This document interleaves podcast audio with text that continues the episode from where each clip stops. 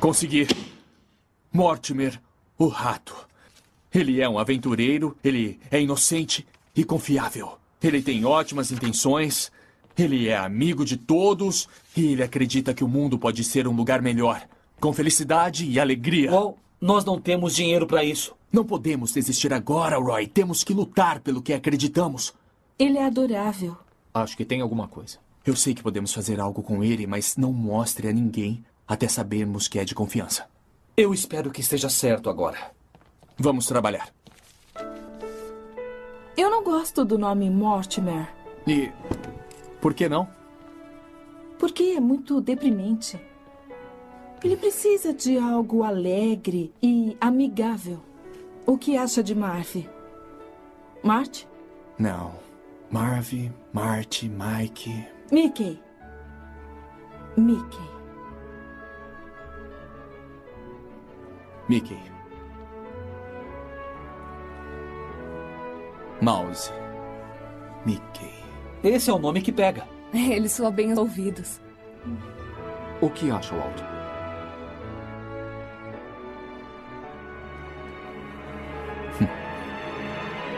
É esse.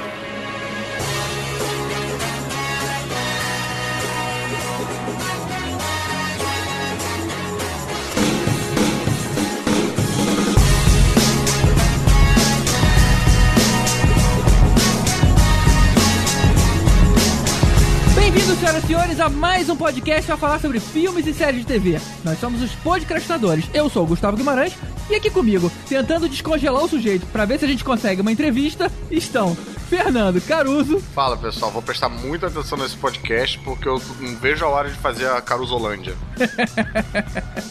Vai precisar de um pouquinho de dinheiro. É. Ah, mas eu acho que o, pô, o Walt Disney começou com, sei lá, 1.500 dólares e tava valendo. Saberemos em breve. O cara morou na rua, cara, e conseguiu. Pô, eu moro numa casa maneira no Itanhangá. É verdade. Tibério Velasquez. Você falou de descongelar, mas nem precisava. Porque eu- quando eu era criança, tinha um amigo meu, o Walt Disney. Porra, ele falava com ele direto, só chamava o cara. Vixe. Que tristeza, cara. Que tristeza. Tristeza. Ué, meu- o Walt Disney. Mas tudo bem, porque a gente tem aqui com a gente o humorista Bruno Mota. Olá, and have a magical day. Ou nas palavras de Mickey, oh boy. Essa Zacarias. o Mickey Zaka. E pela primeira vez no Podcastadores, Felipe Trindade, do podcast Passaporte Orlando. Olá, pessoal. Muito prazer estar aqui. Muito obrigado pelo- convite. E eu queria ser que nem o Walt Disney. Cada vez que ele arriscava tudo, all in, ele voltava com mais dinheiro. É, né, cara? Ei, ei. Ô, cara sortudo. Bem-vindo, Felipe.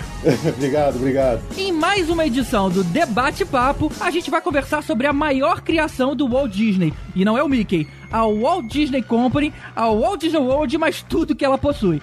Vamos analisar ela como empresa, como administradora dos parques temáticos e como estúdio de cinema. Depois dos e-mails. E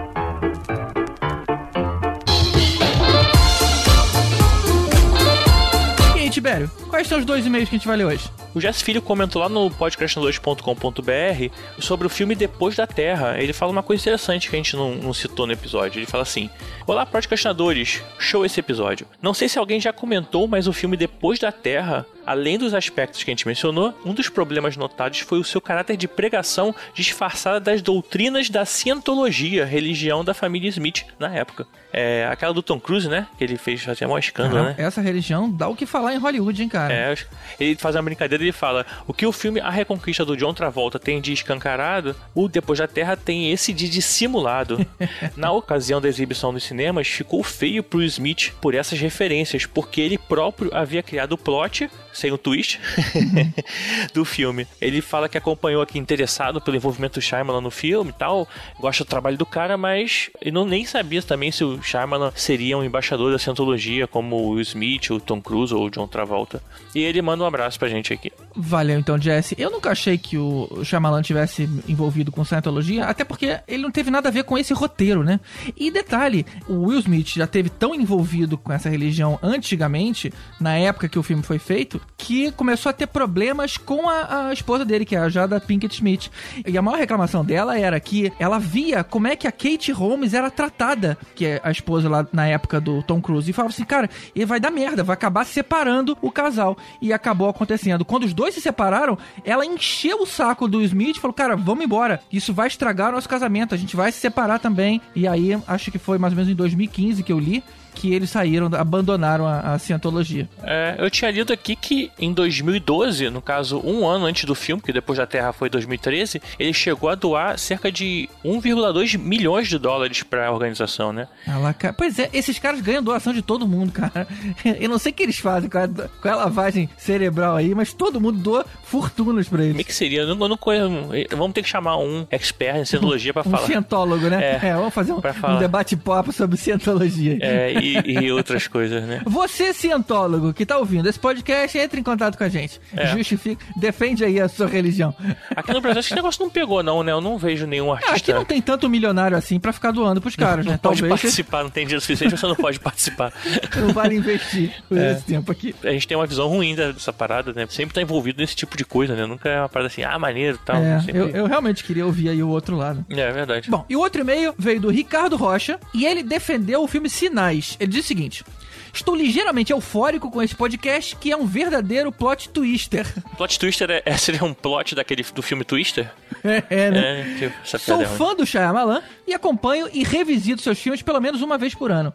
Mas explicando um ponto no filme Sinais. Num determinado momento, o personagem do Joaquim Phoenix vai até uma agência militar de alistamento e nesse momento, o militar da mesa explica que se houvesse uma invasão alienígena, eles mandariam primeiro uma equipe para fazer um reconhecimento sobre o local para depois mandar os outros. Ah, tá. Ele quer dizer porque a gente falou que os caras estão num planeta cheio d'água e aí não. tipo, os caras vieram mesmo assim, né? É, né? Como é que eles vieram aqui, né? Eu até comentei, pô, talvez fosse um batedor, né? É, é, assim. Acho é, que de repente era é isso que ele quis dizer, né? O mesmo vale pra maçaneta a questão deles não saberem abrir. Vamos pensar hipoteticamente que talvez no planeta deles não exista maçanetas. E o mais legal, pelo menos para mim, é justamente o título. Sinais, na verdade, faz referência aos sinais que muitas vezes aparecem nas nossas vidas e não entendemos ou não damos atenção, seja pelos copos que a menina deixa espalhado pela casa, seja pela última frase que a esposa do padre fala antes de morrer. Cara, que legal, eu nunca parei pra pensar nisso, né? E interessante. Ué, mas foi o que a gente falou, GG. Porra, tu não prestou atenção no nosso podcast. Não, cara, essa ligação com o título, sinais realmente são a quantidade de sinais que estão em volta ah, de vocês. sim, sim, não, mas exatamente. O, o, o, filme tá relacionado a isso, né? São. Tanto que a gente fala que fa mistura um pouco de ciência com, com, com religiosidade. Exatamente é. isso. Sinais tá ligado a isso, né? O fato de você ter que perceber os sinais à sua volta, né? E ele termina: adorei, me diverti a beça e foi a madrugada mais legal do ano. Abraço. Cara, de madrugada, o cara ficou ouvindo a noite toda. é, né? Ele esticou esse só. episódio aí, hein? Ué, de repente ele trabalha, né, num terceiro turno, né, cara? É. Não, e só pra concordar aqui com o Ricardo, eu também gosto do filme Sinais, tem gente que não gosta aí. Sempre é uma discussão esse filme, cara. Você acha que talvez seja o filme mais discutido dele. Tipo, você sentiu, todo mundo gosta. Não tem ninguém que fala, ah, não gosta de uma merda. Tipo, Avatar ou Depois da Terra, todo mundo fala que é ruim. Agora, Sinais é um filme que já é uma, uma é discussão, verdade, né? Cara. Tem a eu galera que gosta. tantas né? pessoas que gostam quanto que não gostam. É, acho que você tem razão. É, vira sempre uma briga. Então, muito obrigado, Jesse. Muito obrigado, Ricardo. E escreve você também pra gente lá no contato arroba podcastinadores.com.br ou manda um comentário lá no facebook.com.br podcastinadores ou aqui no site no podcastinadores.com.br. E você pode ajudar os podcastinadores lá no nosso Padrim. A partir de um real lá você Exato. pode ajudar a gente. E se você não pode ajudar com uma quantia em dinheiro, tiver ruim as coisas por aí, tá ruim por aqui também, então você pode ajudar compartilhando a gente, dando cinco estrelinhas lá pra gente no iTunes, ou compartilhando com seus amigos, fazendo boca a boca aí. Fazendo boca a boca, importante. É. Mas se você puder, vai lá no padrim.com.br podcastinadores e escolhe a categoria que mais tiver a ver com a sua vontade e com a sua possibilidade. No mínimo, no mínimo, escolhe aquela que participa do Telegram, que é maneiro. Ah, verdade. A cada 15 reais por mês, você participa lá do nosso grupo, onde a gente debate sobre a pauta, você, as pessoas votam qual seria a capa mais interessante, sugerem novos temas e a gente conversa um monte de bobagens. Principalmente isso, bobagens. Mais um agradecimento especial aos nossos iodas Mário Rocha, Sérgio Salvador, Rogério Bittencourt de Miranda, Marcelo Petego, Éder Fábio Ribeiro, Alberto Camilo, Carolina Lindoso Nietzsche, Draco e Luiz Eduardo Birman. E um agradecimento especial ao nosso Super Saiyajin Fábio Bentes e aos mestres do Magos Alexandre Mendes e Walter Dias. É isso aí, pessoal. Muito obrigado. Obrigado. E obrigado a todos os outros que ajudaram com qualquer outra quantia. Então vamos seguir com o que importa, o nosso especial sobre os bastidores da Walt Disney Company.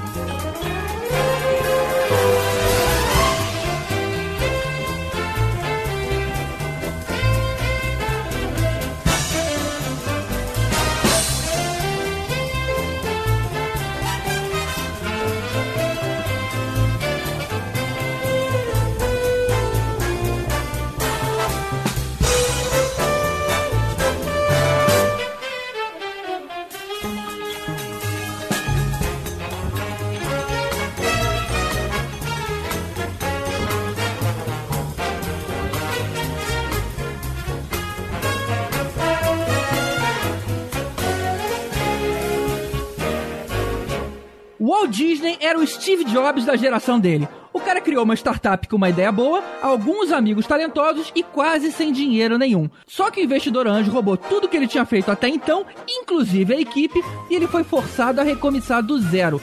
Foi aí que surgiu o personagem que ia dar início ao maior conglomerado de entretenimento do mundo. E esse é um dos motivos dos americanos gostarem tanto da Walt Disney Company. Ela representa todo esse conceito de American Dream, que é a ideia de que todo mundo com persistência e trabalho duro consegue prosperar. É, mas assim, não foi fácil pro cara, né? O Caruso mesmo na abertura falou que ele vivia na rua, né? Chegou a passar fome na história. né? Ele comeu o pão que o Diogo amassou. Ele foi à falência, assim, umas sete, oito vezes.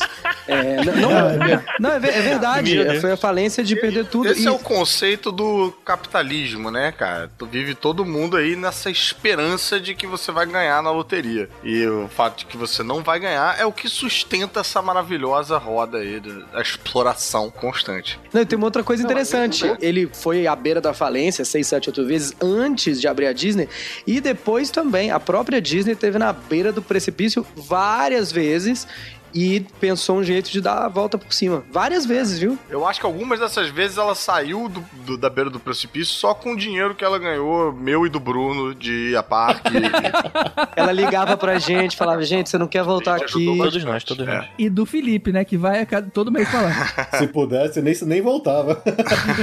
Não, mas o, o louco dessa história do, do Disney, principalmente, assim, das fases em que a, a Disney quase foi à falência quando o Walt ainda estava vivo, é que o cara, ele não era, um, digamos, um, um capitalista na sua essência. Ele não falia porque ele tentava ganhar mais dinheiro. O legal, quando a gente vai ver, isso é, é, repete muito ao longo da história dele, é que ele tinha um sonho, ele queria realizar aquele sonho, seja fazer um filme, Ele seja um construir sonhador, parque, né? ele era um sonhador. E pra ele não importava, ele não media esforços, ele botava tudo, ele vendia a casa, vendia a mãe, vendia os filhos. Eles são os piores pra ganhar dinheiro, os sonhadores. É, porque ele falou assim: não, eu vou fazer essa bagaça, não importa o quanto isso me custe. Ele é conhecido por ser muito ruim também com dinheiro, né, cara? Sim, exatamente. O que faz a, a companhia funcionar no início é a parceria dele com o irmão, que é o cara que diz não, esconde umas coisas dele, assina umas coisas tipo, não, eu preciso dar um jeito de ter o dinheiro andar. É o Roy Disney, Mas né? peraí. Mas o nome Roy Disney é bem mais legal, né? Eu acho. Tá, Não, então não. guarda essa opinião pra você, beleza? Você acha?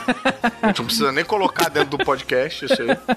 Eu gosto quando a pessoa interrompe pra algo Sério? completamente desnecessário. Sabe? Não, não, peraí, gente. É. E aí, o meu nariz, hein? É. Não, peraí, gente. Eu acho que a calça dele, ao invés de vermelha, podia ser amarela com o botão ah, vermelho. O que, que vocês acham?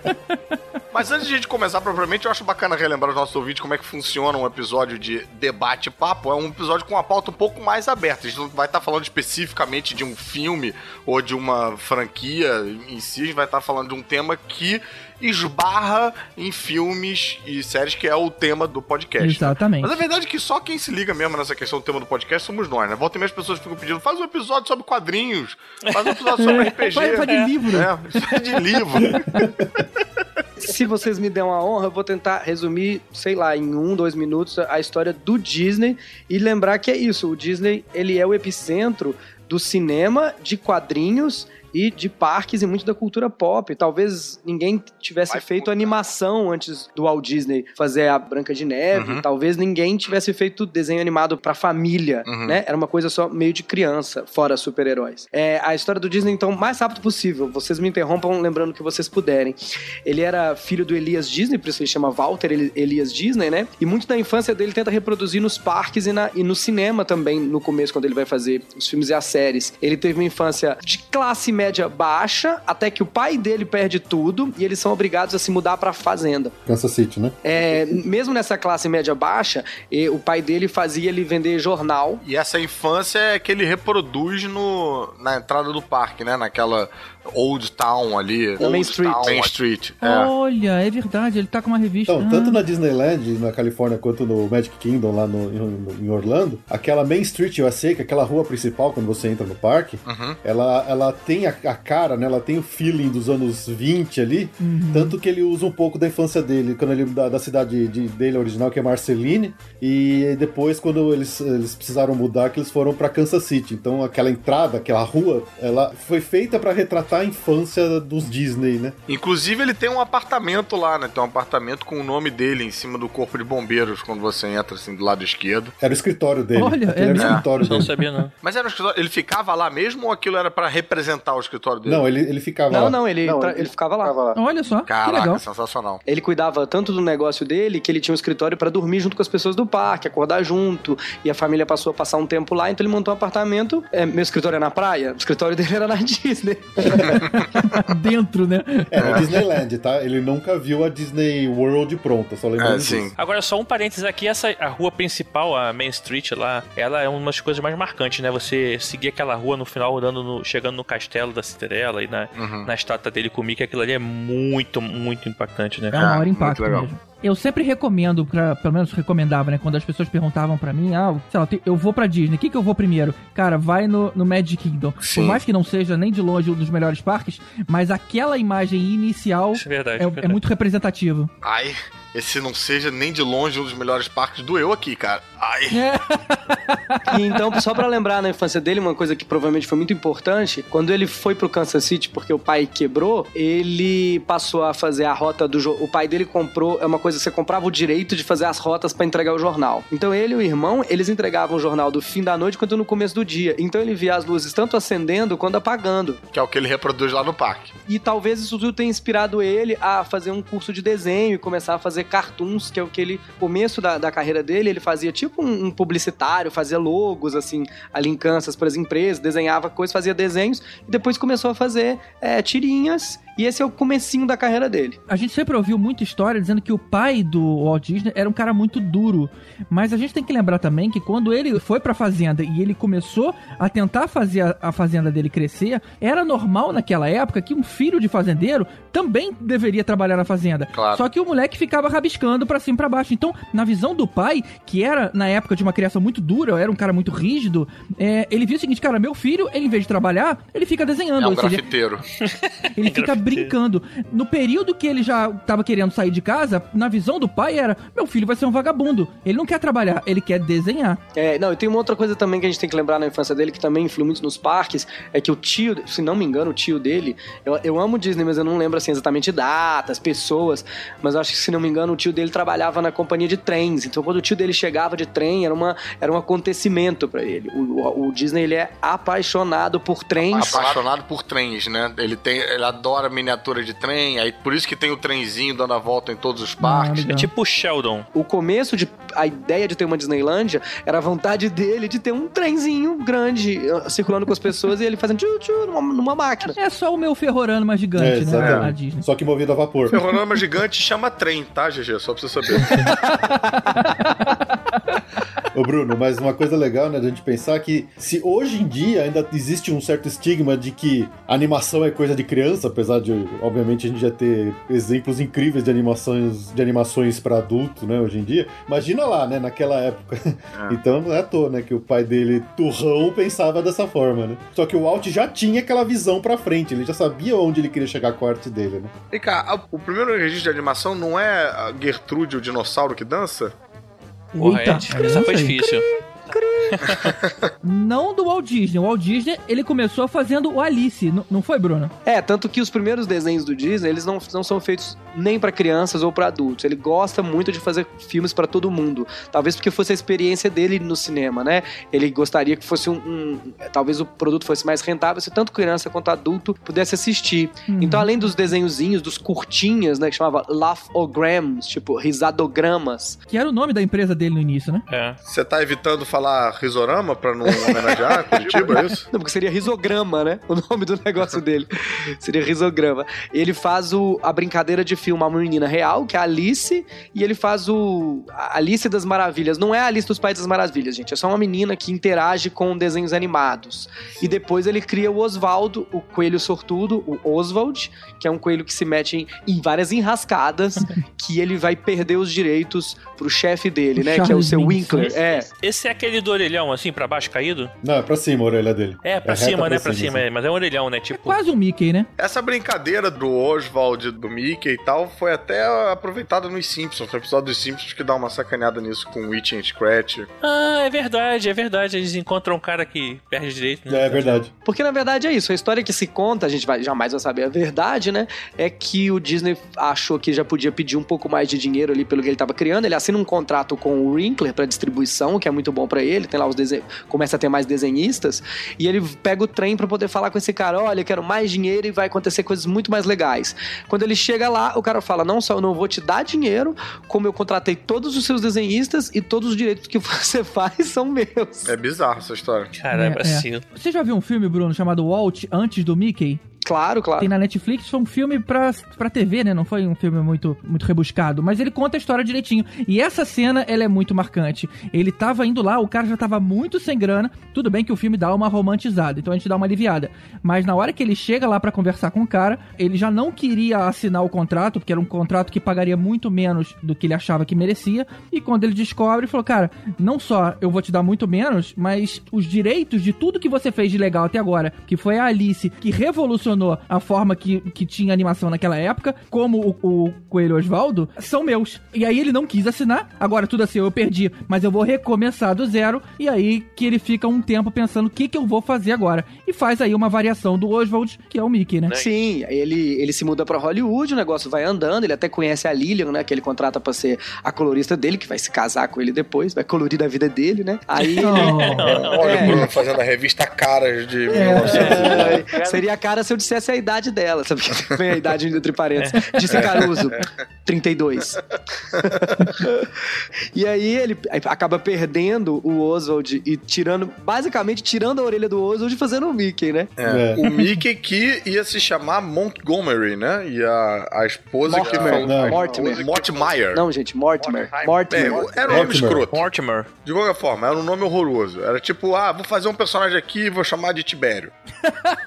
nome é foda, Tibério. E quem sugeriu o nome bom foi a esposa, que falou, tipo, não, esse nome é horroroso. Bota um nome fofo, tipo Mickey. E aí ele. Tá bom. Ah, e lembrando que o nome Mickey em inglês é, é Mickey. É mais rápido, ele é mais amigável, ele é mais fácil pra criança pronunciar, né? Então é Mickey. puta, Mickey. uma, uma sacada de gênio mesmo da Lilian, assim, foi impressionante. Sim. É, e aí ele, ele com o Mickey faz todas as pequenas revoluções, porque ele faz o primeiro desenho animado, primeiro com som, né, que é o Stumble Willy, ele quer colocar cor, assim que aparece a cor, ele fala, é isso que eu quero! e aí vai fazer as, o Silly Symphonies, que também aparece o Mickey de vez em quando, né, com É. os desenhos animados. E é engraçado são uns desenhozinhos que sustentam até hoje, né, cara? São uns desenhos que, cara, se você bota pra uma criança assistir tranquilamente. E, e eu acho que estão na nossa memória, se você lembrar, Sim. todo mundo lembra desse barquinho do Mickey, a gente lembra Aham, daquela dança aham. do esqueleto, É Bafo verdade. de onça, né? as flores dançando, a gente tem isso na memória. Não, e o Steamboat Willie, é, seu primeiro cartoon de sucesso mesmo do Mickey, ele marca uma, uma das constantes na história do Walt, né? Que antes do Steamboat Willie ele quase faliu, ou praticamente faliu. De novo? Criou o personagem, ganhou uma porrada de dinheiro com o Steamboat Willie, e além disso foi uma inovação tecnológica, isso que o Bruno falou, de ser a primeira animação com sonorização sincronizada. Uma máxima de toda a história do Disney. Ele sempre tá forçando a tecnologia, ele está tá sempre desenvolvendo coisas novas, ou ele tá pegando alguma coisa que alguém desenvolveu e utilizando de uma forma inovadora, porque essa que é a grande genialidade do Disney Disney. É conseguir sempre passar dos limites, né? O cara é muito bom nisso, né?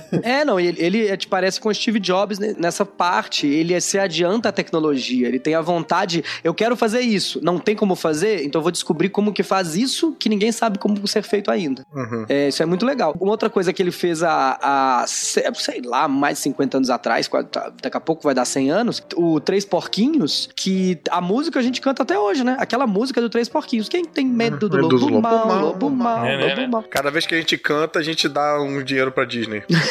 Exatamente. E o legal é que muitas das coisas que a gente sempre entendeu, sempre achou que sempre foram assim, veio da obra do Walt Disney. No Dumbo, por exemplo, tem uma hora que a cegonha traz uma, o, o filhotinho lá do Dumbo. E aí, como sempre foi uma coisa difícil de, de explicar sobre reprodução, naquela época as mães lembravam: Ah, lembra do filme do, do Dumbo? Então, é a cegonha que traz uma, é um bebezinho e tudo mais. Ou seja, ficou convencionado de que cegonha que trazem os bebês quando você precisa explicar pra criança. Da mesma forma como a gente sempre achou que, tipo, ah, os elefantes sempre voaram. Não, foi em Dumbo que a gente estabelece que isso é possível. Mesmo, mesmo que alguém já tivesse falado dessa ideia de que cegonha traz o bebê, ele coloca isso numa imagem, né? E aí fica pra sempre. É, exato. Mas, GG, a questão é a seguinte: o negócio foi em 1920, cacetada, 1930. Foi desde sempre já. Sempre já. É verdade, É é muito verdade. tempo. Pera aí, cara. a primeira animação, isso é bacana de falar. A primeira, primeiro longa de animação é Branca de Neve. E o Branca de Neve que a gente assiste até hoje e, e bota para as crianças verem é de 1933, sei lá, ou 37. Não, é, muito- é porque assim, lá, lá por 34, ele começa a achar esses desenhinhos que são curtas, né? Uma formulazinha, muito pouco. Ele fala, isso é muito pequeno, eu quero contar uma história igual um filme. Sabe? Esses sete, oito minutos do, do Três Porquinhos é uma prova de que dá pra contar, sei lá, uma hora e mais. Uhum. Ele queria provar pro, pra academia de cinema, pra Hollywood, que ele conseguiria fazer as pessoas, adultos, se emocionarem com uma animação, né? Ele queria mostrar que assim, é possível fazer arte de cinema com animação. Sim, porque na cabeça dele a animação permite várias coisas que naquela época não dava pra fazer, Uhum. né? Umas árvores meio encantadas, mostrar um castelo, né? Uma mulher virando bruxa, tudo que ele precisa, só um desenho Mas pode o que eu fazer. acho mais impressionante, assim, lógico que, né, isso de ser à frente do seu tempo naquela época, de criar uma, uma nova tecnologia, um- uma nova mídia, você fazer um longa de animação, mas é o mesmo DVD que, é, sei lá, que você bota pra criança assistir hoje, é de 1937. Ou seja, ele ainda... Tecnicamente é perfeito, né, cara? Ele, ele é universal, ele resiste ao, ao, ao, ao- teste do tempo, né, cara? É, porque foi, foi usado aquele processo que por muito tempo foi meio polêmico, né? Que é a da rotoscopia. Ou seja, você desenhar em cima dos fotogramas de animação. Eu acho que, na verdade, é isso que faz a animação ser tão bela. GG, não foi usado rotoscopia, não.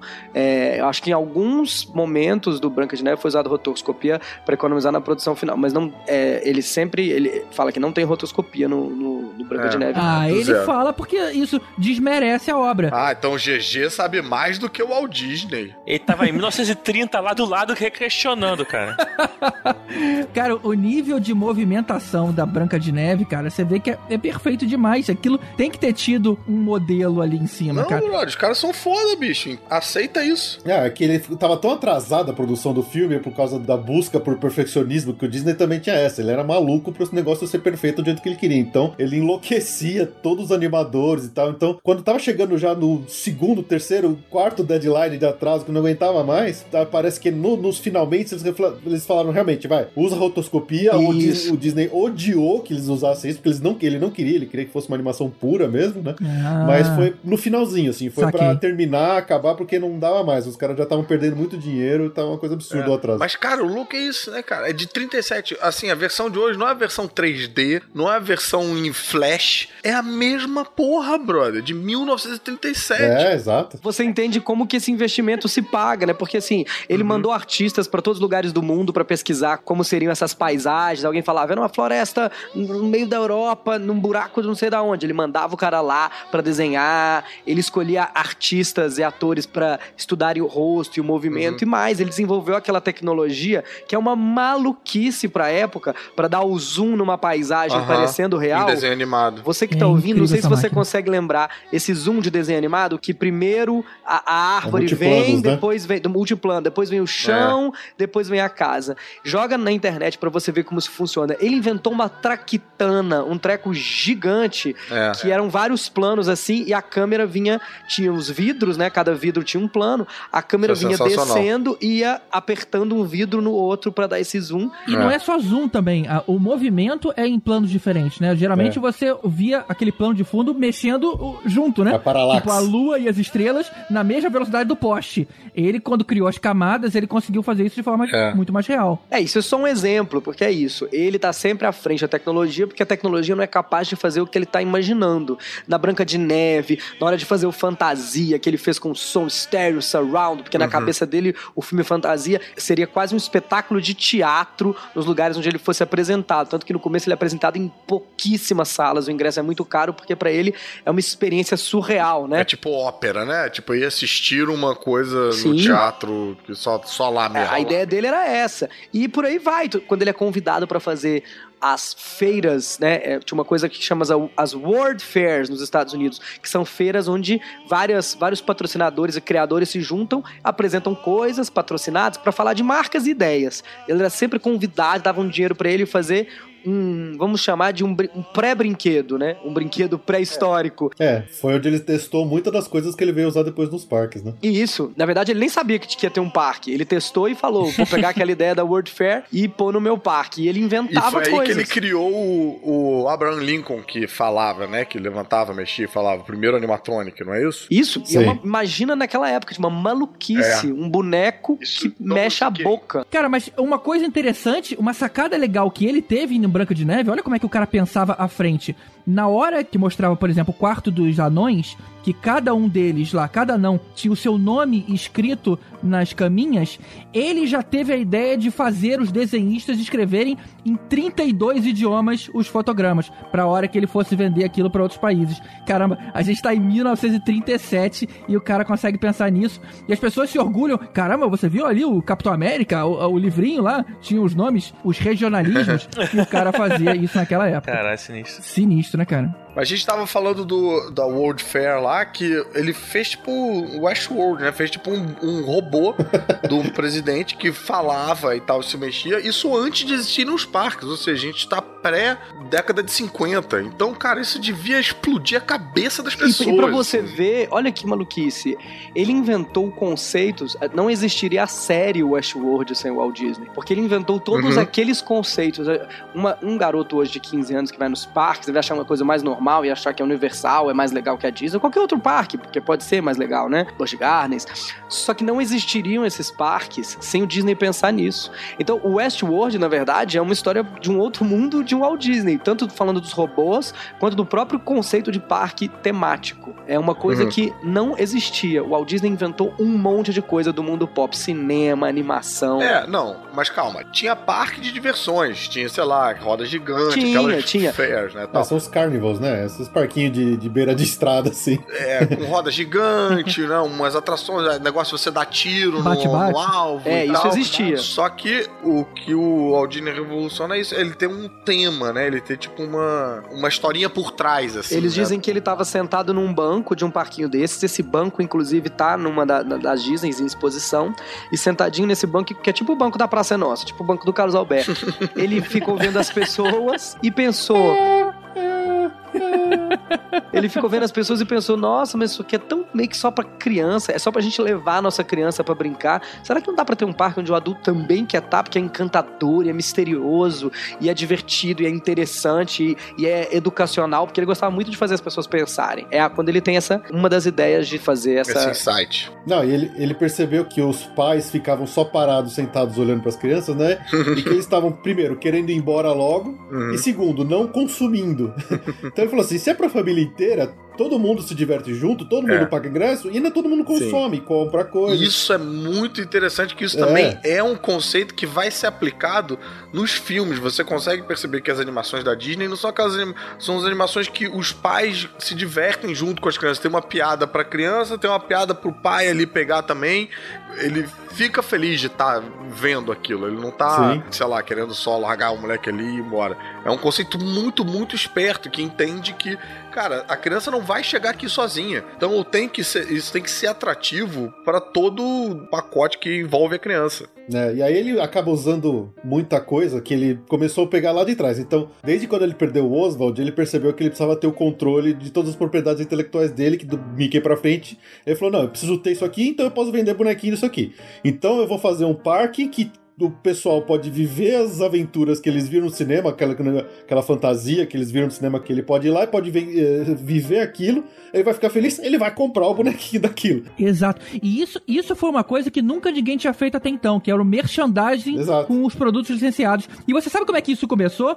Teve um dia, a esposa do Walt Disney chegou em casa com uma toalhinha e tinha um Mickey lá dentro.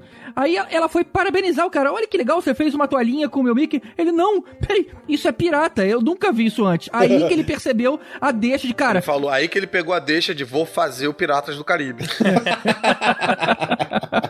E aí que ele falou, cara, essa aí é uma fonte de renda gigante e, na verdade, acabou rendendo mais do que os próprios filmes. Mas esse conceito de temático, ele se expandiu dentro do próprio Estados Unidos. Hoje, você- se você for a Las Vegas mesmo, antigamente Las Vegas você tinha só as ruas, a rua principal que os cassinos não eram temáticos. Então, era o contrário dos parques de diversões, em que os pais iam, mas eles tinham que sair correndo pra pegar as crianças, porque as crianças não queriam ficar lá. Então, uma das ideias mais fodas que tiveram foi essa cópia da ideia do Disney, que é transformar os cassinos em lugares temáticos. Vamos pegar isso aí e acrescentar prostituição e drogas. Caraca, e aí pronto. tem tudo. Aí tem diversão pra todo mundo. Você foi no lugar errado, cara. Eu tô falando da. Ou no lugar da, certo, da, né? da Boulevard, em que tem os, eh, os cassinos, em que eles são temáticos. As crianças vão se divertir com as atrações, né, com os brinquedos, as, as mulheres com as compras, que seja, e, o- e os homens jogando. Então a ideia deles era, era a comida barata. Então, assim, eles tentaram transformar. Hoje, os cassinos são todos temáticos, Excalibur, não sei o quê. Sim. Mas calma, eu acho que ele tá se atropelando um pouquinho. Vamos falar da inauguração do primeiro parque? Tipo, como é que isso aconteceu e os meandros pra montar isso tudo? Mas quando nós vamos falar disso, Caruso? Agora.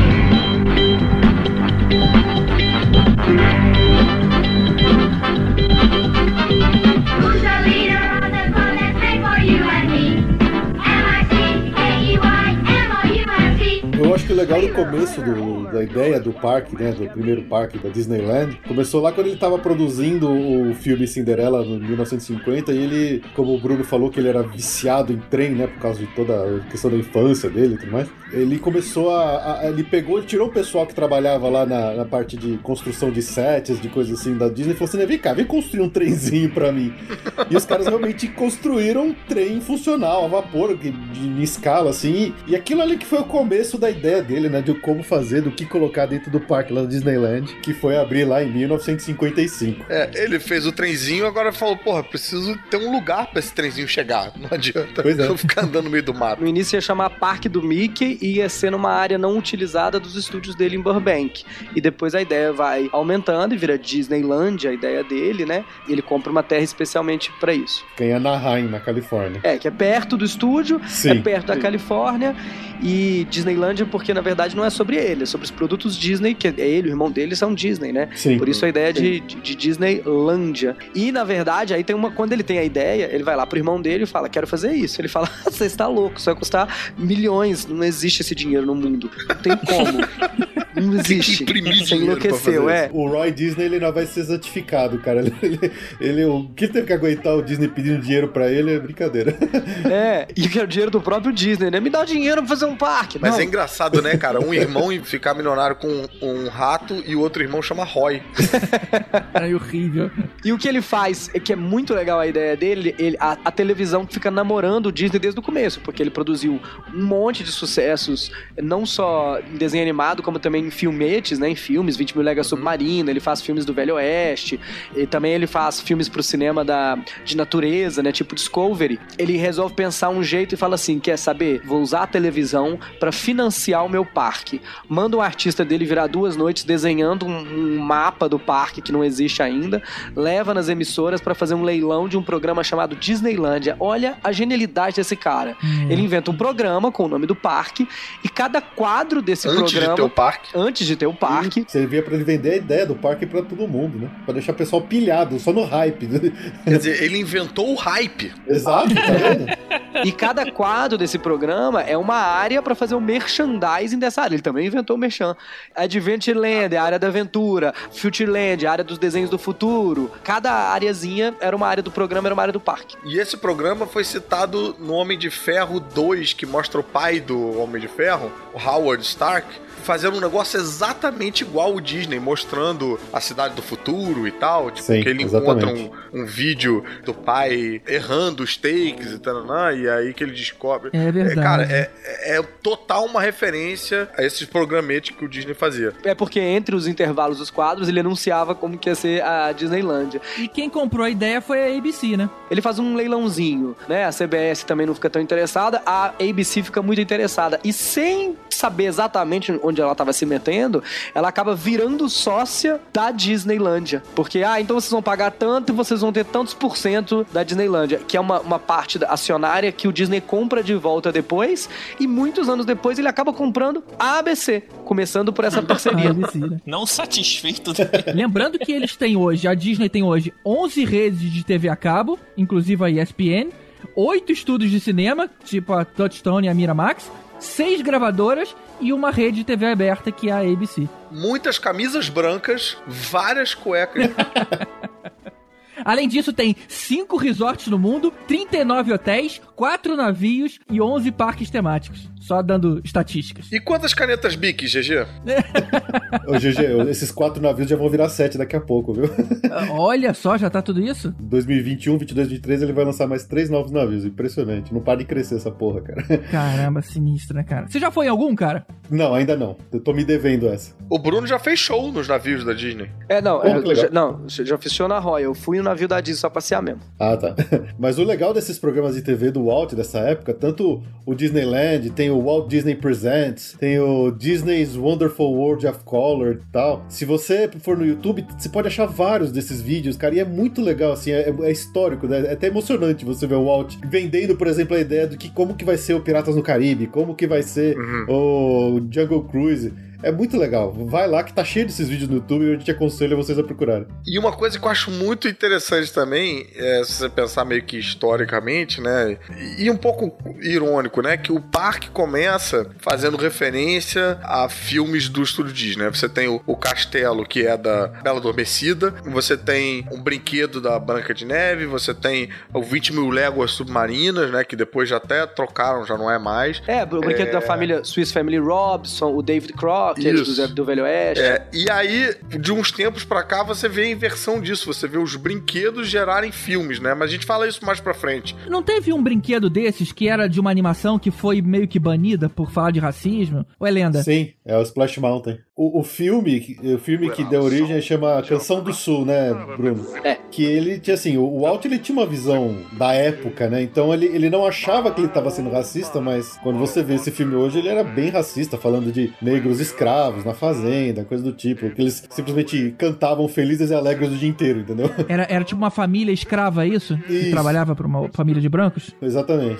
E aí o- a, a atração que tem tanto na Disneyland quanto no Magic Kingdom chama Splash Mountain, tem até uma musiquinha bem chiclete que todo mundo sai de lá cantando. Zipariduda. É, que é a canção caçada pelo tio Remus, que é o protagonista negro do filme. Sim. E é engraçado, né? Porque o brinquedo ia chamar é, Zipa de Duda River, ou Zipa de Do River. E aí, essa, na verdade, esse brinquedo, ele é bastante recente, ele é da época de 1980, baseado num filme da, antigo, né? Que é a Canção do Sul.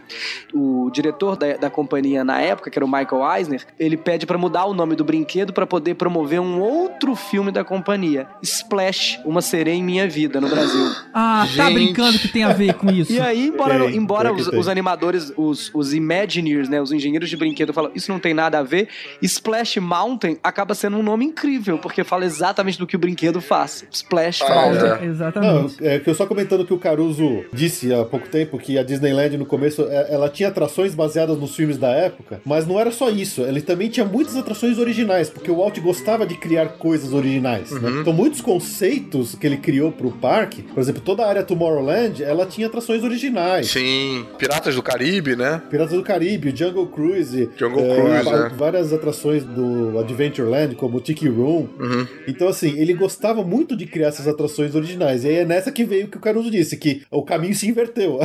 É, Eles ah, começaram a a motivar filmes, né? A, a servir de base para filmes. Mas isso foi muito depois, a gente chega lá. Achei interessante que ele começou essa questão da Disneyland que você tava falando do- da televisão em 54 e o, e o parque tava sendo lançado em 55. Assim, foi muito rápido, cara. Não, o parque foi aberto isso? em tempo recorde. O parque abriu em tempo absurdo. recorde. E tem uma coisa, uma outra curiosidade.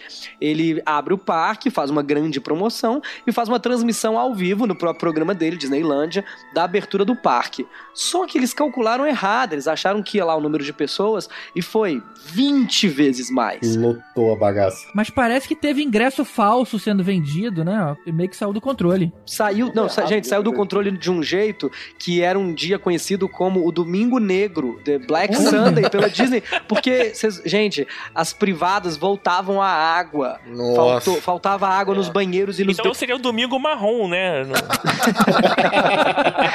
não tinha, não tinha os produtos pra vender. Era, foi um Caramba. caos. Só que espertinho esse Disney, ele dirigiu a transmissão de um jeito, ele foi percebendo e foi conduzindo. Quem tava em casa não ficou sabendo. Claro. Ele cortou ali, foi só uma hora, foi tudo de boa e de legal, mostrava todo mundo chegando, a ponte levadiça do castelo descendo, ela só desceu duas vezes na história. Mentira, tinha uma ponte levadiça no castelo. A ponte ainda tá lá, só que ela só Não tinha, não tem. Só que aquele negócio fica parado Fica lá, né, parada, cara? ela só desceu Então, duas vezes na história. Essa foi uma das vezes que ela desceu. Então, a festa foi linda, só que foi um caos. Ninguém, ninguém imaginou que aquilo podia funcionar no dia seguinte. E mesmo assim, imagina a madrugada dessas pessoas falando: acho melhor a gente trabalhar porque tem que abrir de novo amanhã. Eu soube de uma história bonitinha do Walt Disney nesse dia. Deve ser romanceado, mas de qualquer forma vale ser contada. Depois que a- todo mundo foi embora, que ele olhou pro chão e tava aquela nojeira de lixo, eu nem soube de esgoto, mas de lixo, muita coisa no chão, ele ficou todo triste e aí o que, que ele fez? Ele juntou os funcionários dele e ele combinou o seguinte: olha, a partir de amanhã eu quero vocês distribuindo balinhas na entrada. E eu quero que vocês sigam as pessoas pra ver a hora, o momento que eles vão jogar o lixo fora. E aí foi o que aconteceu. As pessoas começaram a distribuir, seguiam as pessoas e ele percebeu o seguinte: havia uma média de 15 passos até você jogar o papelzinho da bala no chão. E aí ele definiu que nenhuma lixeira podia estar a mais de 15 passos de qualquer pessoa. Ou seja, uma lixeira a cada 30 passos, Ah, uma isso. lixeira da outra. Bonitinho, né? Exatamente. Não, é, é- isso a gente até aprende quando a gente trabalha lá. Eu trabalhei lá. Mas a gente sabe que essa história não é real, né? É tudo rotoscopia. Sim, só um adendo, antes do Bruno falar, o Bruno trabalhou lá, né? Ele, ele trabalhou no, no parque da Disney. É, trabalhei. A gente aprende isso lá quando a gente tá trabalhando. A gente tem, apre- aprende por que que os chicletes são proibidos, porque é, grudam no asfalto, e ele também tem um trauma de asfalto, porque nesse domingo negro, como tudo ficou pronto muito rápido, tava muito quente, o asfalto não estava pronto ainda. O Ih, salto das nossa. mulheres grudava num assalto meio, meio melequento, Caralho. tipo Caramba. areia movediça. Então você imagina, ele quase que faliu de novo quando abriu o parque, né? Meu Deus. E aí ficou falando, ah, não, é tudo atração, gente. Bem-vindo ao asfalto movediço. Mas peraí, tudo que a gente tá falando agora é Disneylândia. Que momento a coisa vai pra Flórida? Não foi não, cara. Ele construiu, só construir outro lá. Tá certo. Só lembrando que enquanto o Disney tá vivo, é Disneylândia. Disney World, o Walt Disney não chegou a ver. Mas ele chegou a idealizar. Foi um projeto dele. É, não, ele idealizou. É uma pena que ele não tenha visto, né? Porque a Epcot Center era tipo tudo que ele. Era o sonho dele do- da vida do futuro, né? E, pô, ele não chegou a ver. Mas um dia ele vê, né? Come with us. Come and remember the magic.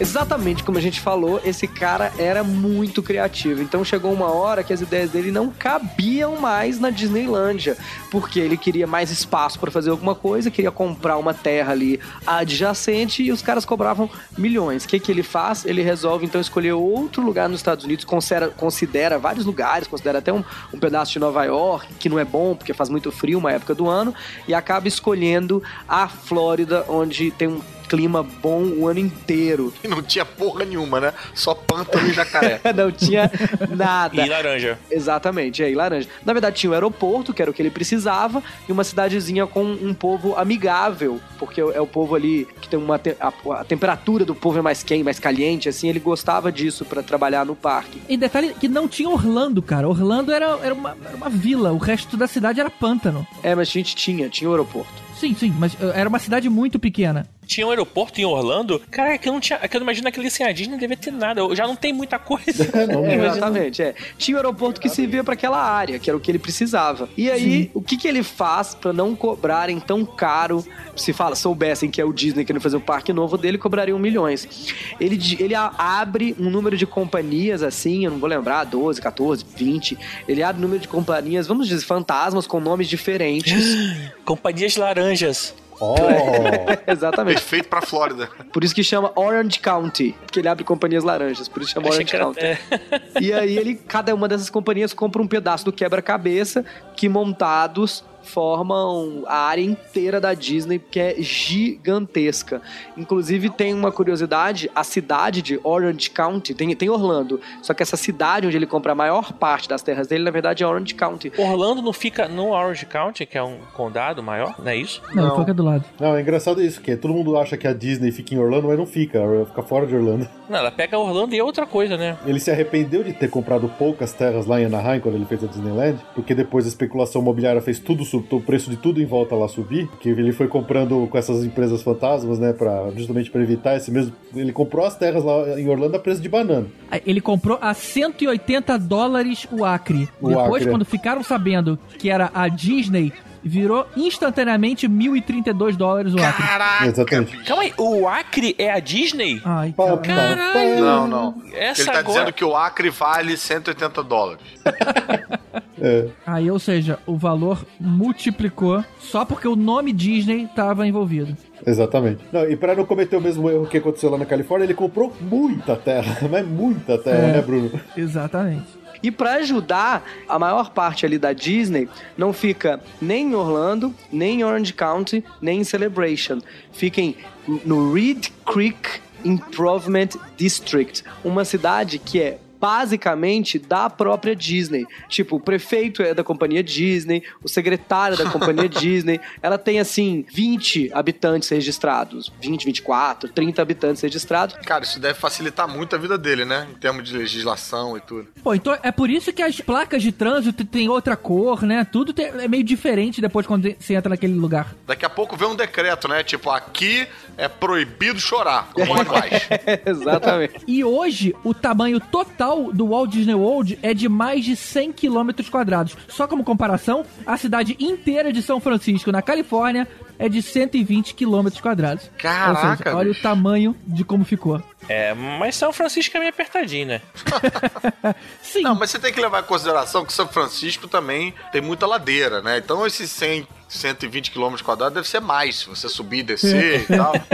É como se você pegasse ela e dobrasse ela no meio ali. Ela tá é, amarrotada. Se você passar um folder, né? ferro em São Francisco, deve dar uns 300 km quadrados. Nessa hora que ele, que ele compra a Disney World, ele tem espaço pra colocar todas as ideias deles, todas as ideias baseadas em filmes que ele tinha feito até o momento. Ele tinha espaço pra tudo. E ele tinha feito muito filme nessa época e série, né, gente? Eu acho que até essa época que eu tinha visto é que ele tinha feito a Dama, Dama Vagabunda, a Bela Adormecida e os 101 Dálmatas, né? De, de animação, é, né? é Tibério, exatamente. Ele fez três coisas e aí ele falou: vou abrir um parque.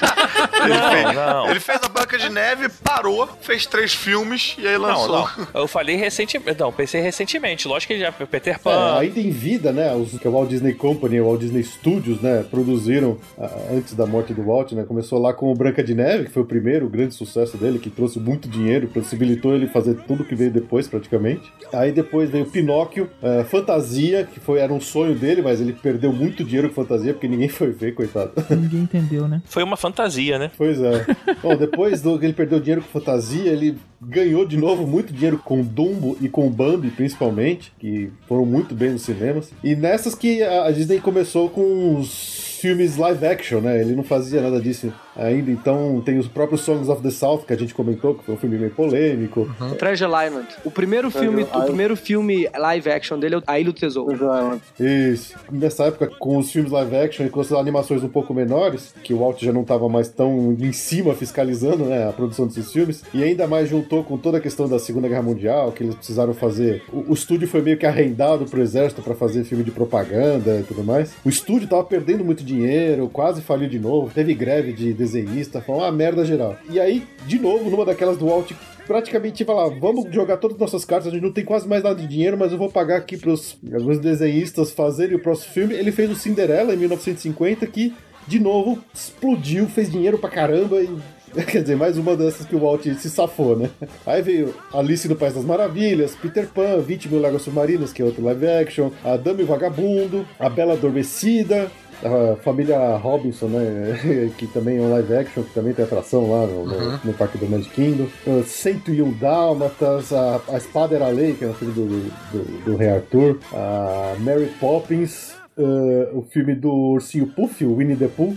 E eu acho que o último filme em vida que o Walt produziu, mas ele foi lançado depois da morte dele, que foi o do Jungle Book, né? Que é o Mogli. Mas Nesse período aí foi um período que ele- as animações dele, os curtas e filmes concorreram até Oscar, né? Que foi a época que ele começou a entrar nessa, nesse mundo aí, né? Na verdade, o Walt Disney ele é até hoje o maior vencedor de Oscars. Não de Oscar de melhor filme, mas de Oscars em geral. Até hoje, ninguém foi mais indicado e ganhou mais Oscar do que o próprio Disney. A começar por Branca de Neve lá atrás. É, ele Exatamente. ganhou Oscars honorários, né? Os mini Oscars, um pra cada anão. Muito engraçado. Sério? Pode isso, é? E o primeiro filme Disney indicado a melhor filme é Mary Poppins, que é meu personagem favorito, pra, não, que, pra que não tenham dúvidas nessa, neste Ah, é, podcast. é tipo, é o Yundu, então. Deve ter gostado de Guardiões da Galáxia 2. Adorei. Pô, agora o que eu acho mais impressionante dessa lista, a gente tá falando aí de tudo que ele fez antes de abrir o. Antes do Disney World abrir, né? Da Disney World, né? Do, Uhum. do Parque da Flórida. É, cara, todos esses filmes, pô, o meu. O sobrinho da Mariana, né? O sobrinho da minha mulher tá pirando agora com A Dama e o Vagabundo. Todos esses filmes é sempre um susto quando você vê a data do filme, né? Sim. O Peter Pan é de 1953, A Dama e o Vagabundo é de 55. Cinderela de 1950. É tipo, são filmes, cara, são realmente clássicos que. É eterno, né? É eterno, impressionante, cara, impressionante. É porque é desenho, né, cara? Filme, você ainda, ainda percebe o envelhecimento, mas desenho bem feito é pra sempre, cara. Mas não são todos os desenhos, GG, que conseguem sobreviver assim, cara. Já tentou ver o- os desenhos do, sei lá, do Quarteto Fantástico da década de 60? Bicho, impossível, cara. E é legal lembrar que nem todos esses filmes foram sucessos necessariamente a primeira vez que eles foram lançados no cinema, porque aconteceu de tudo, né? Teve até uma, uma- duas guerras mundiais que atrapalharam bem a bilheteria do Dumbo, do Bambi.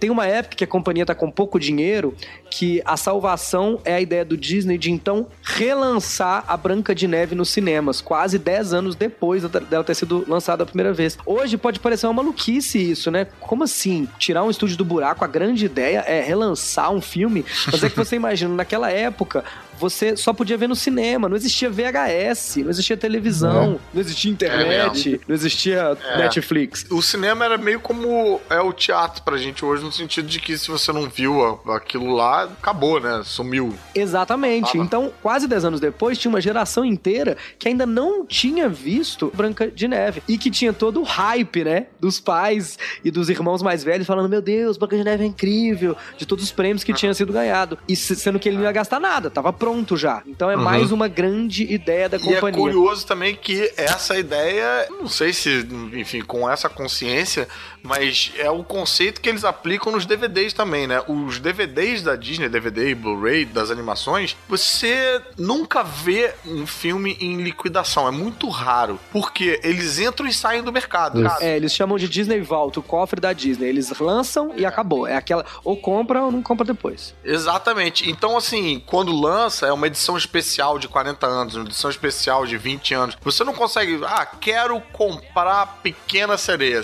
A chance de você sair encontrar a Pequena Sereia é pequena. Se não tiver na época da Pequena Sereia, entendeu? E com isso eles conseguem fazer com que o DVD nunca baixe preço. Você diz porque eu sou um muquirana, só compro DVD quando baixa preço. E todos os filmes, não importa quão incrível seja o filme, chega uma hora que ele vai custar de 9 a 10 reais a bolacha. Então, se você vai comprar, um, sei lá, uma série que tem seis discos, muito provavelmente em algum momento ela vai custar R$ 59,90. Os DVDs da Disney não, cara. Você tem que comprar no preço que seu Walt Disney quer. E se você do Rio não entendeu o que o Caruso quis dizer, é porque aí bolacha é biscoito. Ah, não, você tava falando de DVD, né? Bolacha é DVD, né? Ah, tá. E aí eles começam essa tradição, que acaba também sendo um, um pé de meia pra companhia, de sempre relançar, principalmente as animações mais famosas, sete anos depois. E claro, quase toda vez que ele tá entrando na beira da bancarrota no estúdio, ele traz uma princesa pra poder salvar a companhia. Foi assim com Branca de Neve, foi assim com a Cinderela, e foi assim na retomada da animação da Disney com a Pequena Sereia. Bom, e nesse meio do caminho, né, enquanto ele tava lançando e relançando esses filmes todos, ele começou lá todo com a ideia maluca dele lá do Projeto Flórida, né? Que a gente falou que ele comprou aquele monte de terra, agora ele tinha que fazer alguma coisa com esse monte de terra, na é verdade. Sem dúvida. Agora uma dúvida, eles lançaram mais de um parque ao mesmo tempo ou foi um de cada vez? Na verdade, sim, o projeto da Disney dele começou com a maluquice do Walt Disney que ele queria construir uma cidade. Ele não comprou esse monte de terra na Flórida para construir parque. A ideia dele era o Epcot. O Epcot, que não tem nada a ver com o Epcot Park que a gente conhece hoje. Ele queria fazer o, o acrônimo Epcot é, é Experimental Prototype Community of Tomorrow. Exato. Comunidade experimental do protótipo do amanhã, do futuro. Então ele tinha toda uma ideia de urbanização, de meios de transporte alternativo, com cidades projetadas para as pessoas se locomoverem das residências para os seus trabalhos. A ideia dele era maluca. Então ele até apresentou bastante dessas ideias naqueles programas de TV, né? Não, até hoje meu sonho é que a gente se locomovesse com o monorail. Pois é.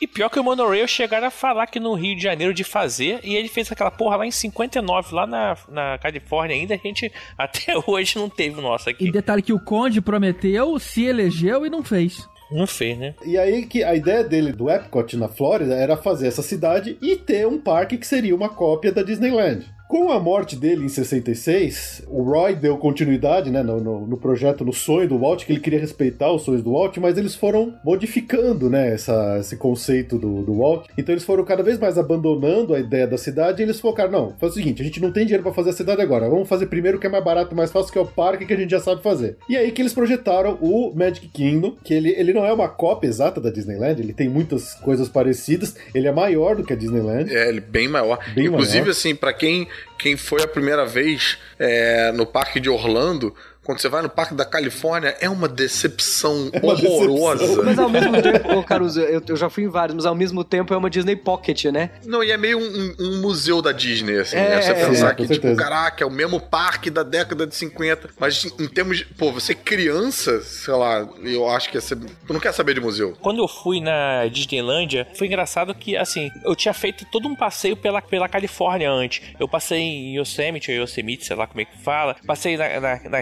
cidade. E só lá, na, na Disneylândia, tinha aquele Soarin, que é aquele brinquedo que você faz o passeio de asa delta pela Califórnia. Depois que isso foi também aparecer lá na, no, na Epcot Center, em Orlando. Então, assim, pra mim foi muito foda, porque primeiro eu acho que a, a Disney tem aquela Adventureland, é toda temática de, da Califórnia, né? Tem os ursos, tem as florestas, não sei o quê. E tinha esse brinquedo que meio que fez eu relembrar a viagem toda que eu tinha feito, cara. Então, assim, a experiência foi muito legal. Nossa, eu não sabia que foi, surgiu primeiro nesse parque. Eu achei que tinha surgido na Epcot Center direto, o Soaring. Só pra esclarecer o que o Tibério tá falando, esse parque ele, ele é, um, é um parque fora da Disneyland, é o segundo parque que chama É. California Adventure, tá? Então, só pra... Ele não é a Disneyland original. Minto, eu falei Adventureland não, é California Adventure, isso. É. É, Isso, só eles falando, exatamente. tipo, vem cá, tá muito mico isso aqui, vamos fazer um puxadinho do lado, pelo amor de Deus.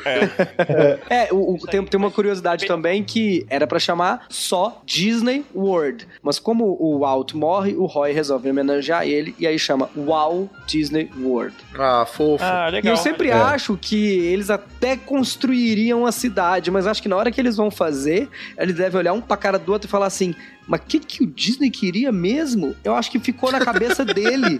Acho que era uma ideia tão maluca e revolucionária que eles falaram assim: tá, mas Exato. aí a gente faz o quê? Tem, tem vídeos na internet, tem um vídeo, um canal muito legal que apresenta o que, que seria a ideia do Epcot, né? Tem vários vídeos no YouTube que você pode procurar. E era uma maluquice, vários andares, pessoas trabalhando, cientistas, laboratórios, um shopping, os, os transportes a passar no meio desse shopping. É. Era uma maluquice. Ele queria realmente que aquilo fosse um protótipo para a sociedade, né? Que dali Sim, sim. surgissem invenções e tal que pudessem ser aplicadas na vida real, né? Sim, inclusive os países em volta não eram pra ser só brinquedinhos e lojinhas pra visitar, eram pra morar pessoas de cada país e os melhores cientistas de cada país convivendo juntos e tendo sério ideias e tendo ideias pra Não, melhorar o mundo. Não no parque que é hoje, na cidade. Na cidade. Não, mas aí, aí tá falando da ideia original que originou o Epcot Center, seria isso, né? É. Cara, é muito doido, né? Isso é muito é, Tomorrowland, sei lá, é, É, muito... aí eles pegaram essa ideia do Disney e transformaram no App Shopping Center. Exatamente. Aí ah, chega uma hora que eu acho que o Magic Kingdom tá consolidado, eles olham pra aquela ideia e falam: tá, o que a gente vai fazer?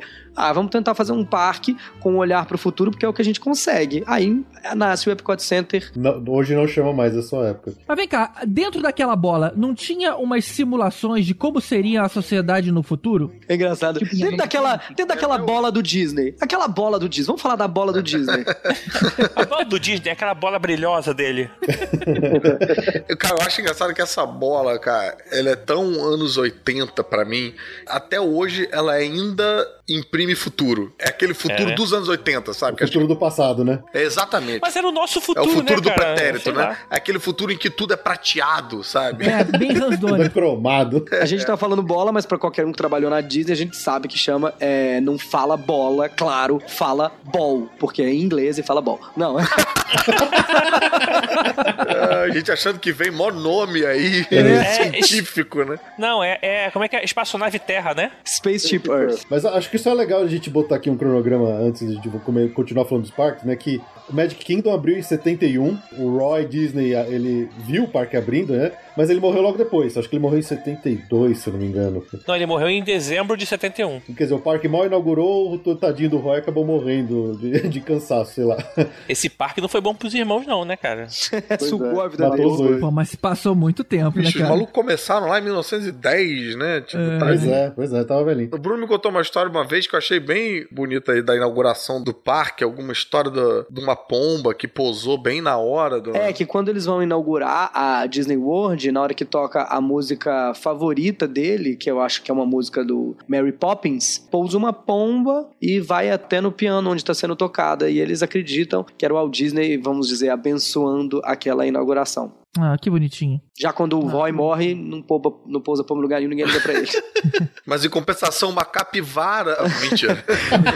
E só lembrando que essa história e outras sobre a Disney e os filmes dela, você pode ouvir no episódio que a gente fez especial de Disney com o Bruno, né? Também tava lá com a gente. Falando dos contando- live actions da Disney, né? Os filmes de carne e osso da Disney. Isso, a gente vai botar o link aqui. No... Vou botar o link aqui no post também pra galera que não ouviu ouvir. E também teve a participação da Samantha também. Samantha Salomão, é verdade.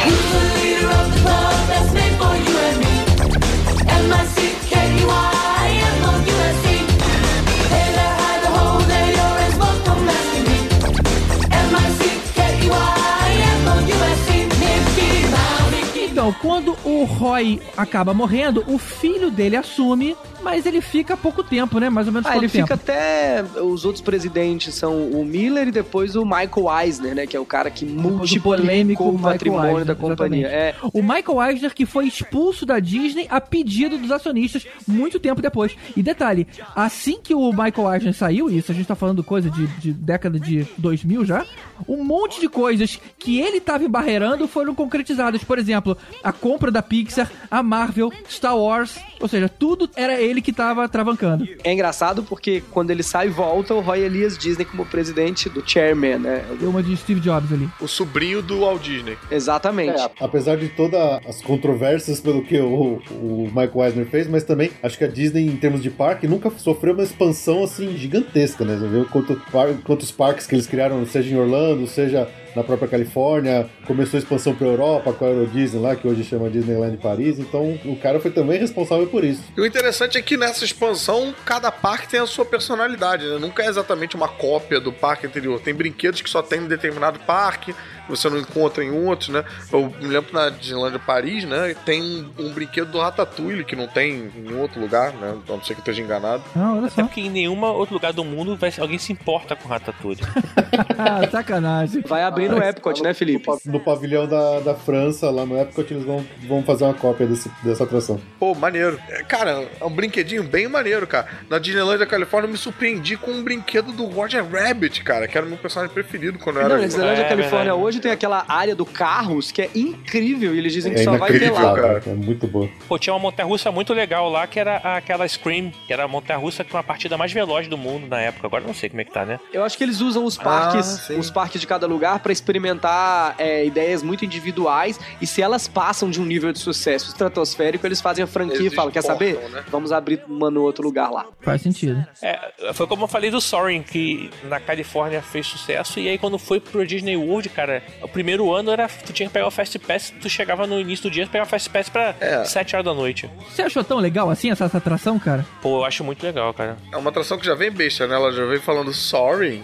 Sorry. I'm sorry.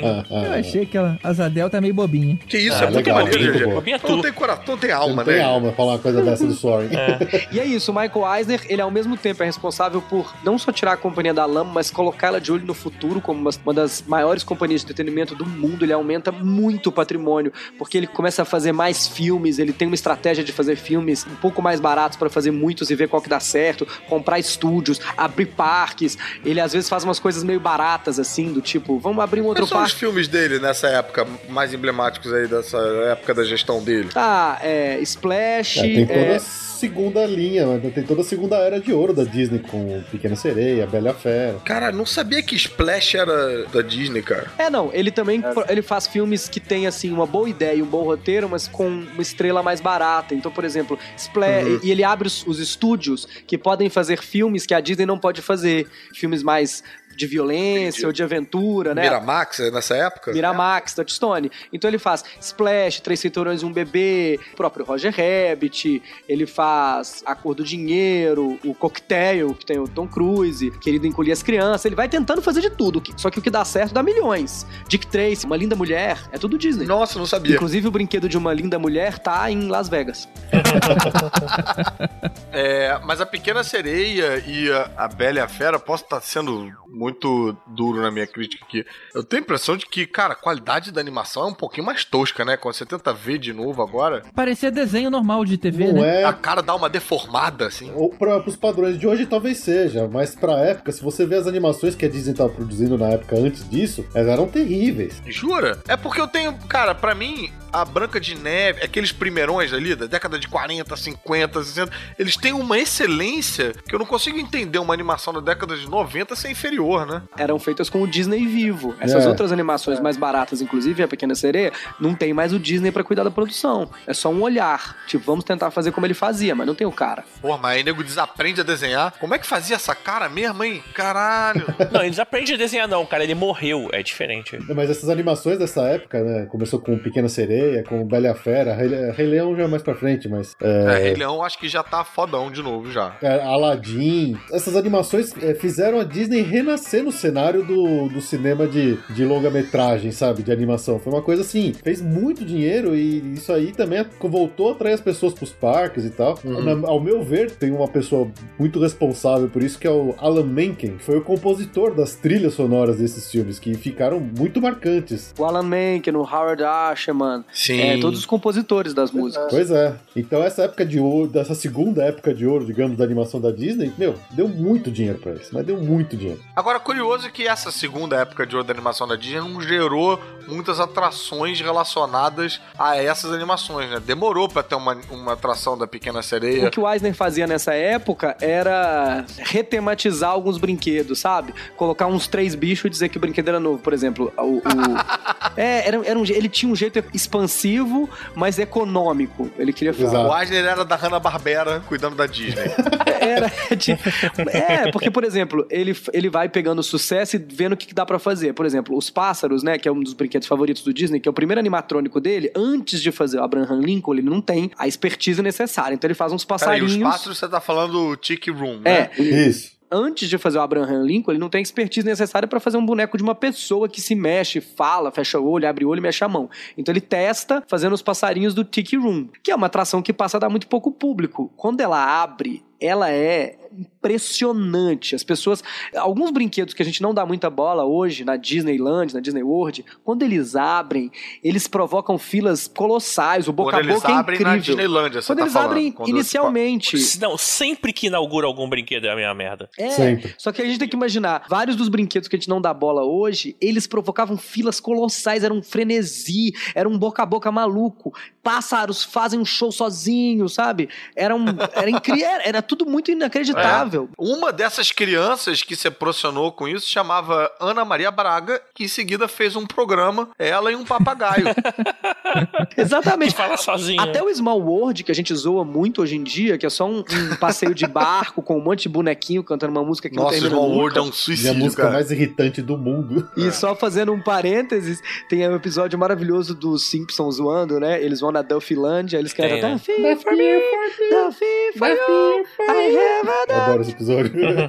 O Small World tinha, provocava filas colossais. Então ele vai tentando dar um novo fôlego pra esses brinquedos de uma forma bem barata. Ele vai lá e coloca um passarinho, o Zazu, do Rei Leão, e um passarinho do Aladdin, que é o Iago. Pronto, retematizei. Ele não faz nada, ele só E coloca aí dois ele passarinhos e colocou duas sob nova frases. direção. É, e ele faz Isso. isso com vários brinquedos. Versão do diretor, né, que chama. Mas Não, é porque o nome, o brinquedo realmente ficava The Tiki Tiki Room Under New Management. Como se eles tivessem pintado ali por cima, como se aquele, o, aquele papagaio do vilão do Aladdin e o Rowan Atkinson, que faz o tucano lá do Rei Leão, tivessem tomado conta do brinquedo. É, o que ele faz é isso, ele tenta atrair um novo olhar pros parques de forma barata. Só uma defesa do It's a Small World. A gente, na década de 90, lá no iníciozinho, ia porque tinha os bonequinhos do Brasil pra ver os bonequinhos do Brasil com as roupinhas lá de.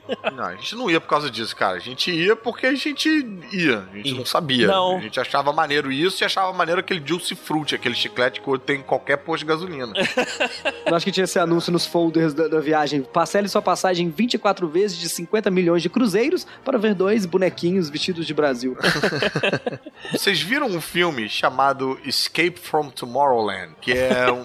um filme, cara, tipo, toscaço, que reza a lenda que o cara fez clandestinamente dentro da Disney, tipo um, um filme que é um pai de família que, sei lá, come alguma coisa estragada e tal, e começa a ter alucinações dentro do, do parque e vira, tipo, um filme de terror pra ele. Caramba, que Eu ideia ouvi boa. falar desse caraca, que ideia incrível. tá. Pô, e o cara gravou tudo dentro da, lá da Disney, sem a Disney saber, que eu acho que é mentira, porque eu acho que Não, é verdade. É verdade. Não, ele, não gravou, ia deixar. ele gravou clandestinamente, por isso que o filme não é distribuído comercialmente. Cara, mas não tem como, cara, a Disney deixar esse cara distribuir esse DVD. Eu Não, tenho mas ele não distribuiu. Mickey Ele não distribui. bicho. Mas cara, ele não é não entendeu. oficial, ele não tá vendo oficialmente. As pessoas fazem cópias igual aquele Beyond Citizen Kane, que fala da Globo, mano. São cópias meio piratas que se espalham pelo mundo. Cara, bem, eu tenho uma cópia com um cara bem de, de- de oficial, assim, e dizendo que passou em festival não sei das quantas, Passou em festival festivais, é. Ele, ele foi tentando lançar, a Disney foi impedindo. Nossa, pra mim eu acho que foi um. Pelo que você tá falando, já não acho que seja isso. Mas a impressão que eu tava tendo era de que era um,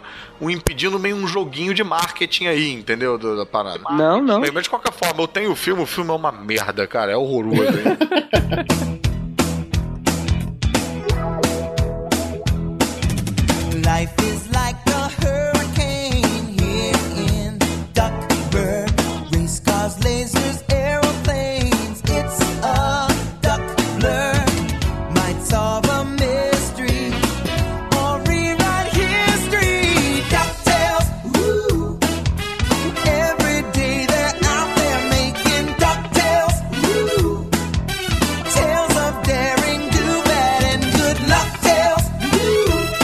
Bom, vamos, já que era pra falar de coisa boa, então vamos falar de parque?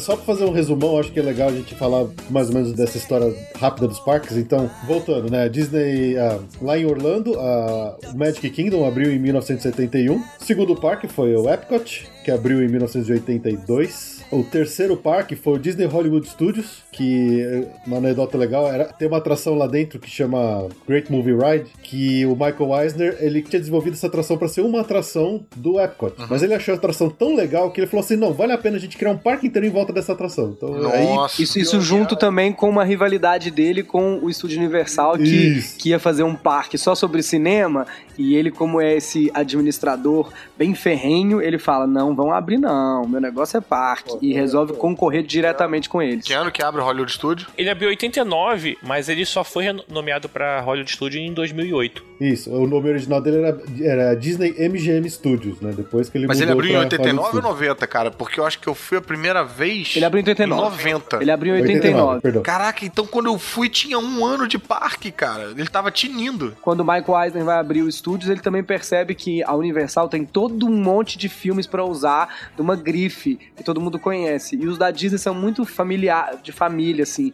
Então ele compra os direitos de durante 20 anos usar filmes também do MGM. Por isso que chama no começo Disney MGM Studios. Exato. E por isso que tem Indiana Jones, essas coisas? Sim, exatamente. E eh, o último parque temático a abrir em Orlando, na Disney World, foi o Animal Kingdom em 1998. O parque tem ideias maravilhosas pra ser aberto, mas quando abre vai faltando muito dinheiro porque ele resolveu abrir a Disneyland Paris, né? A Euro Disney, vai dando prejuízo, vai faltando dinheiro. Então ele despluga tudo que ele pode desplugar do Animal Kingdom pra não gastar dinheiro e abre basicamente um safari com uns, uns Mickey rebolando e umas duas montanhas russas. Eu acho que nem tinha montanha-russa quando abriu, né? Não, não tinha, veio depois. Tinha, não, tinha, tinha aquela montanha russa do Chester and He- and Hester, Ah, é Primeval verdade. Wheel. Agora, foi interessante que depois disso você falou de parque temático, mas se a gente considerar que o Blizzard Beach e o Typhoon Lagoon também são, são meio temáticos, né? São parques aquáticos, Parque né? aquático. É é interessante, né? Que até os parques aquáticos são temáticos, coisa que São. tá são, acostumado, são. né? E o primeiro que abriu foi o, Typhoon Lagoon, acho que ele é de 87, se eu não me engano. É, na verdade, o primeiro que abriu foi o, o- aquele que todo mundo tem muita saudade, que é o River Country, né? É, o River Country, exatamente. Esse aí já, já era, tá abandonadaço lá. E além do River Country, tem um- uma pequena ilha que chama Discovery Island, que não era exatamente um parque temático, ela era uma experiência, que era bem pequenininha, uma experiência. É uma experiência de- genética de cobaias.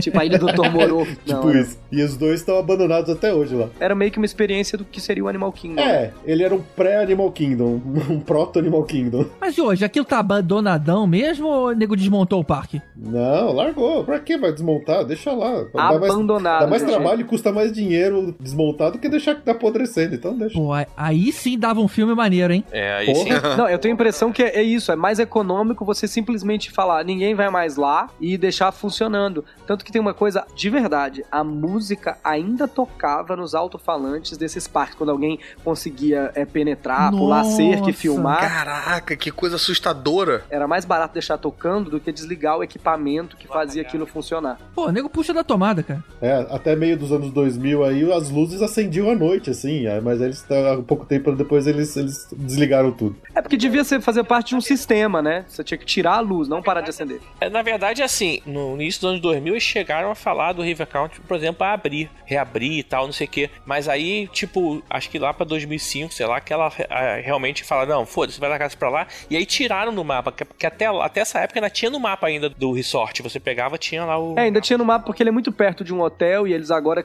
limparam a área para fazer uma expansão do hotel. A gente não sabe até hoje se não vai reabrir porque enferrujou ou se não vai reabrir pelo motivo que teria sido o motivo real do fechamento do parque. Na verdade, ele é um parque aquático baseado numa fonte natural, naquelas águas lá dos pântanos. E teve uma bactéria que chegou a infectar algumas pessoas, é um caso que aconteceu, mas a Disney tratou isso. Então ninguém sabe se na verdade eles viram que hum, isso aqui pode ser um pouco perigoso, ou se na verdade eles fecharam um tempo, porque era muito pequeno esse parque. Ele era muito pequenininho Sim. Pra sim. poder abrir o Typhoon Lagoon, que era muito maior e dava conta de muito mais gente. É, o Typhoon já estava aberto, né? Quando começou a cair cada vez mais a- o número de visitantes em River Country. E por ser um parque muito antigo lá, ele é praticamente lá dos anos 70. Ele já não seguia as mesmas regras modernas de segurança, de salvar-vidas, essas Não, coisas. gente, você vê vídeos, eram coisas que você fala assim, mas como é que eles deixavam as pessoas se pendurar nesses negócios? Pois é. Tem um canal muito legal que chama Abandon. É, Abandoned, né? Como se escreve Abandoned aí no YouTube.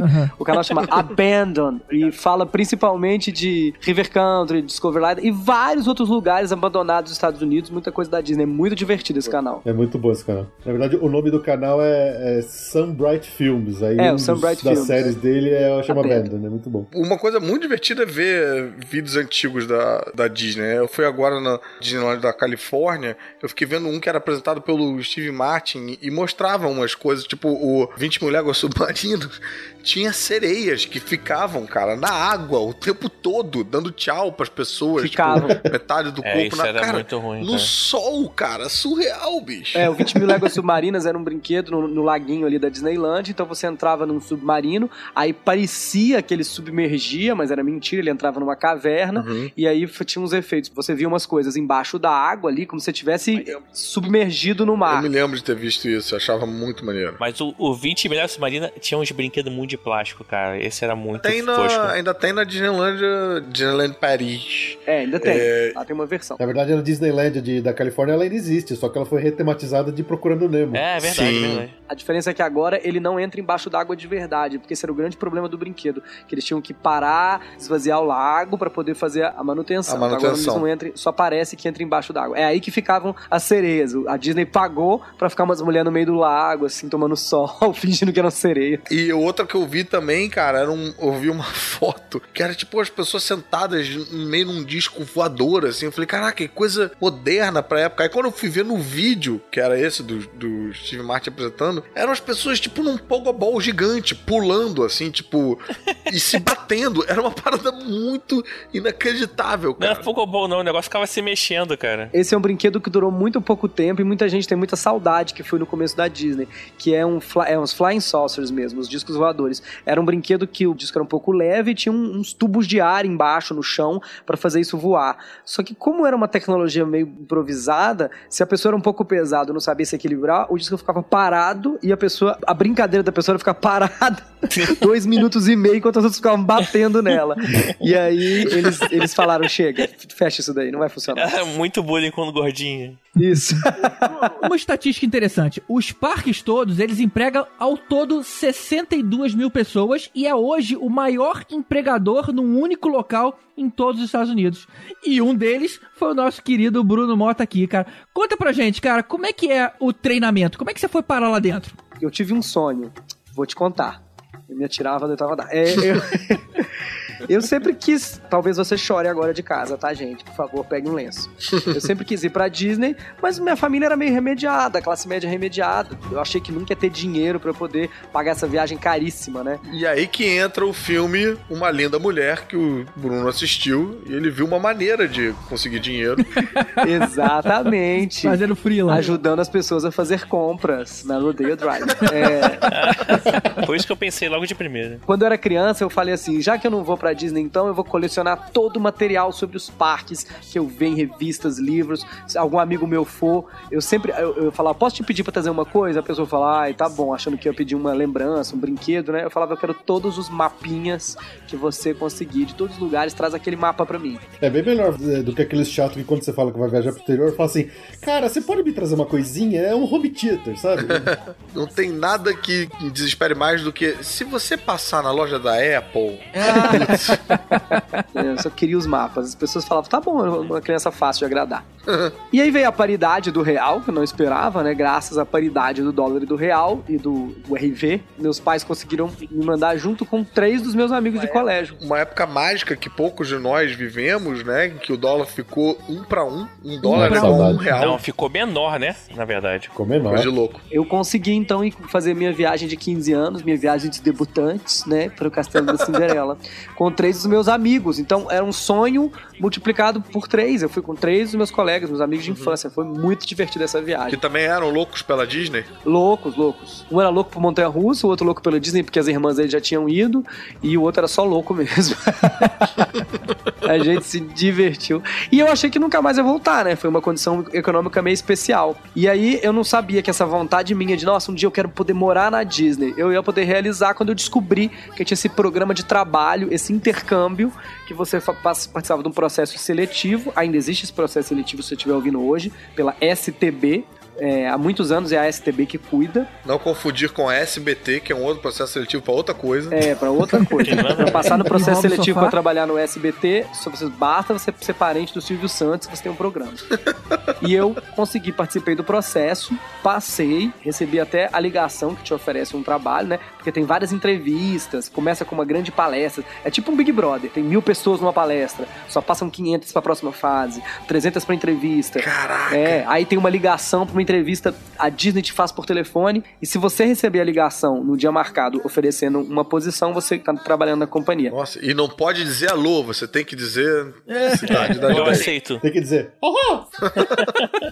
Eu aceitei, mas eu não fui trabalhar, porque foi um ano que o George Bush proibiu o número de vistos, que era o visto que a gente precisava para trabalhar. E aí, muitos anos depois, eu estava terminando minha faculdade, o processo voltou. Os vistos passaram a ser permitidos novamente. Só que eu já tinha terminado a minha faculdade. Você tem que estar na faculdade para fazer esse processo seletivo, que é um processo de estudo, né? Você, é um processo de intercâmbio de verão de estudo. O que eu fiz? Eu aproveitei uma vontade de fazer algumas cadeiras, ainda que eu tinha vontade de sobre administração e marketing. Me matriculei numa faculdade, Nossa! quatro cadeiras, Olha. que basta- bastava quatro cadeiras para considerar que eu tava num período. Você era marceneiro? É, exatamente. Fiz mesa, fiz cadeira. Tem que participar das piadas ruins aqui também, né? Deixar só pra vocês é sacanagem. Obrigado, sempre preciso de ajuda mesmo. Mas quer dizer, você fez uma faculdade a mais só pra poder pegar esse intercâmbio. Eu fiz uma faculdade a mais só pra poder ir lá de frente do cônsul e não mentir quando ele perguntou: você está matriculado numa faculdade? E eu falei: você está em dia com as mensalidades da faculdade do baú? Eu falei: sim. Mas aí você trancou a faculdade pra poder ir, é isso? Sim, sim. Não, eu, não, não terminei a faculdade. Eu fiz as cadeiras que me interessavam. Porque tinha umas aulas que me interessavam, sabe? Marketing, é, administração e comunicação. Algumas aulas que me interessavam dentro do meu trabalho mesmo. E aí eu depois eu tranquei. E fui pra Disney. Morar dois e meio, a três, quatro meses. Depende da sua posição, do seu embarque. Se te oferece uma extensão do seu trabalho. Eu morei quase quatro meses dentro da Disney. Porque ela tem Nossa. alguns condomínios para morarem essas pessoas do intercâmbio, tanto do mundo inteiro quanto dos próprios Estados Unidos. É o projeto chamado College Program ou International College Program, que é o CP ou ICP, que é um processo onde eles realmente pescam talentos. Inclusive o vice-presidente do parque na minha época, que mandava nos estúdios, ele tinha começado como College Program. E o interessante é que você falou, né, que é um processo de três meses a quatro meses. Não pode ficar mais do que isso. É um negócio que pra mim é uma grande sacada, porque você mantém uma rotatividade das pessoas. Na hora que o cara começa a ficar de saco cheio, ele vai embora. Você não vê ninguém de mau humor trabalhando na Disney. Ninguém, tipo, ai, saco por aqui, senhor. Não, não tem isso, cara. Isso, e os poucos que eles veem que tem gás, lenha pra queimar, que quer mesmo trabalhar na companhia, eles aproveitam. Eles oferecem outras posições. Tem duas coisas interessantes na Disney, né? Esses jovens trabalhando com muita vontade e uns velhinhos, né, Caruso? São as pessoas que se aposentam e trabalham um, dois dias na semana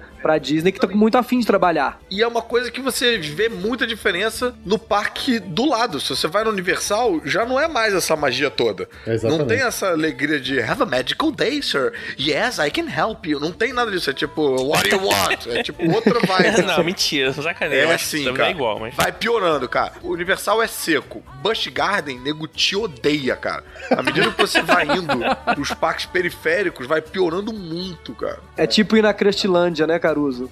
Total, total. É, tanto que na Disney eles não são funcionários, eles são cast members. Ele já começa por outra nomenclatura, né, cara? É. Eles se chamam cast members. é- Membros do elenco, né? Exato. Se você vai lá, o cara que tá varrendo o chão, ele é um cast member, sabe? Então, assim, é, eles já tratam de uma forma diferente. E, tem aquela história, né, Bruno, do Magical Moment, quando os, os, os cast members são encorajados a causar um, um Magical Moment pra um guest, né, pra um visitante. Você chegou a conseguir fazer algum desses? Claro, isso, isso é muito legal na companhia, né? É essa ideia do Disney de que você é parte do show.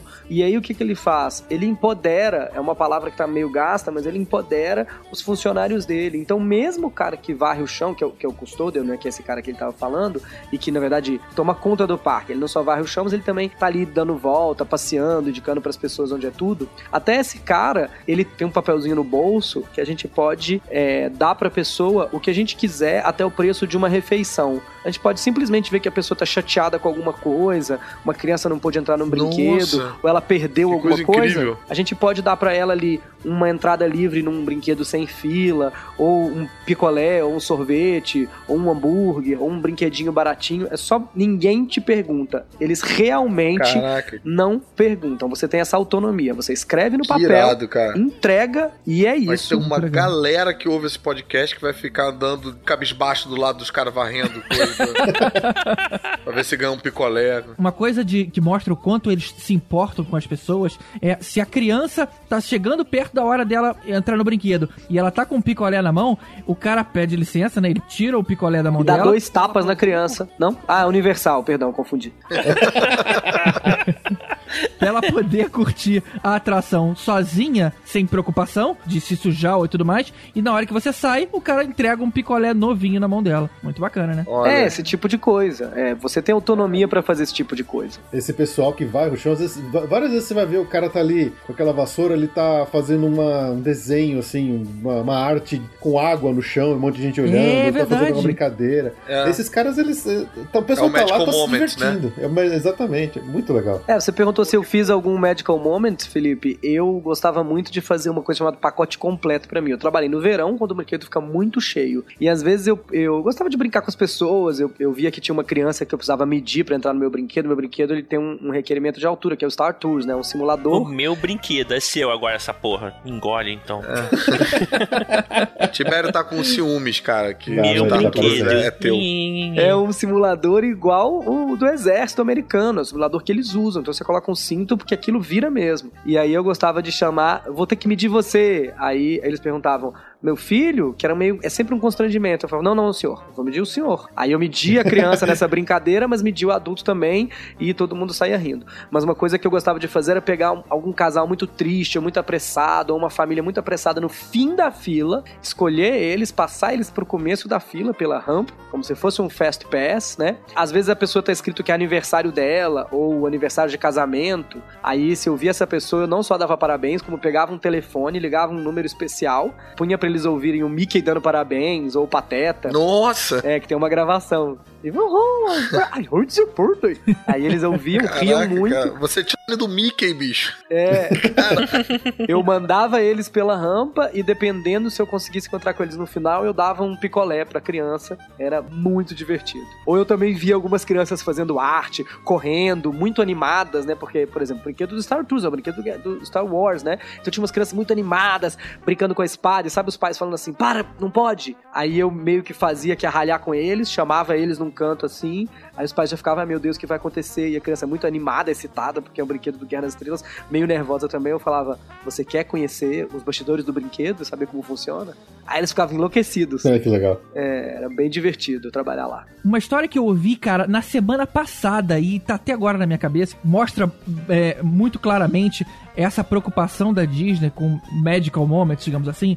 É, a filha de um, de um conhecido, ela se machucou, caiu, não em atração, mas ali nos bancos. Deram tudo. uma filha nova pra ele, gente. Uma nova inteira. Qualquer criança pode levar. Foi quase isso. E essas crianças da Disney, elas cantam, dançam, sapateiam. E levaram a quebrada e pegaram uma nova, legal. Era uma das crianças mumificadas que tava lá dentro do Small World, né? Mas anyway, a menina caiu do banco, tava fazendo travessura, caiu do banco e quebrou a perna ou o braço. Quebrou mesmo. Caraca. Que bom que eu fiz a piada antes, né? Agora pareceu cruel fazer uma piada agora. Tá. Aí ela foi levada pra parte do, do hospital. E aí, o que essa pessoa disse foi: primeiro que o hospital tem, você tem vontade de se machucar só pra você entrar nessa parte de atendimento. E aí o que acontecia? Na hora que a criança tava lá toda assustada, toda chorando e tudo mais, a médica, cara, vem vestida de Cinderela com uma varinha mágica na mão, cara. Olha que legal. Nossa. Detalhe, ela vira o corredor cantando. E a varinha mágica tem morfina. Olha só. E aí ela para, ela fica meio assustada assim, cara, começa a ver a, a mulher de, de Cinderela chegando, e aí tem o tratamento, coloca uma tala rosa e tudo mais. Mas olha que preocupação bonita, cara, que os caras têm. É isso ou a pessoa se entupiu de drogas antes do tratamento, né? E Uma assim, preocupação que eu chegar. tô é, é o GG falando, a criança estava fazendo travessuras. O GG, cara, parece muito tipo um alien que tem um disfarce ruim de ser humano, sabe? Por que? Não, a criança estava fazendo travessuras. Quem é que fala assim, cara? Nenhum ser humano fala assim. Ele é muito Third Rock from the Sun. Lembra essa série? Tipo, que os caras tentavam se passar por humano e não conseguiam. Claro, com o John Lithgow. Agora, só falando em, em criança é, passando mal, Ah, que é seu tema favorito, né, Tibério? Esse é um tema gostoso. Não, essa é do GG. Na penúltima viagem, meu tio, na verdade, ele teve um princípio de infarto na Disney. Eita! Caraca, bicho. E. Mas você vê, gente, é muita alegria, cara. Às vezes o coração não aguenta. Voltamos agora com o programa Desgraças na Disney. Não, mas assim, foi muito rápido porque a gente falou com uma pessoa, por exemplo, que tava varrendo o chão, tava limpando, assim, um senhor desses. Ele chamou, eles meio que fazem um cordão de pessoas em volta pra não, o nego não ver o que tá acontecendo, pra aquela visão ruim, Aham. assim, dele tá lá meio desmaiado, tudo, fazendo, tirando eletro e tal. Caramba, As cara. pessoas não verem, aí conseguimos tirar- sair ele. E todo parque tem saída, né? Tu, qualquer buraco daquele parque, tu sai lá de fora. É muito estranho.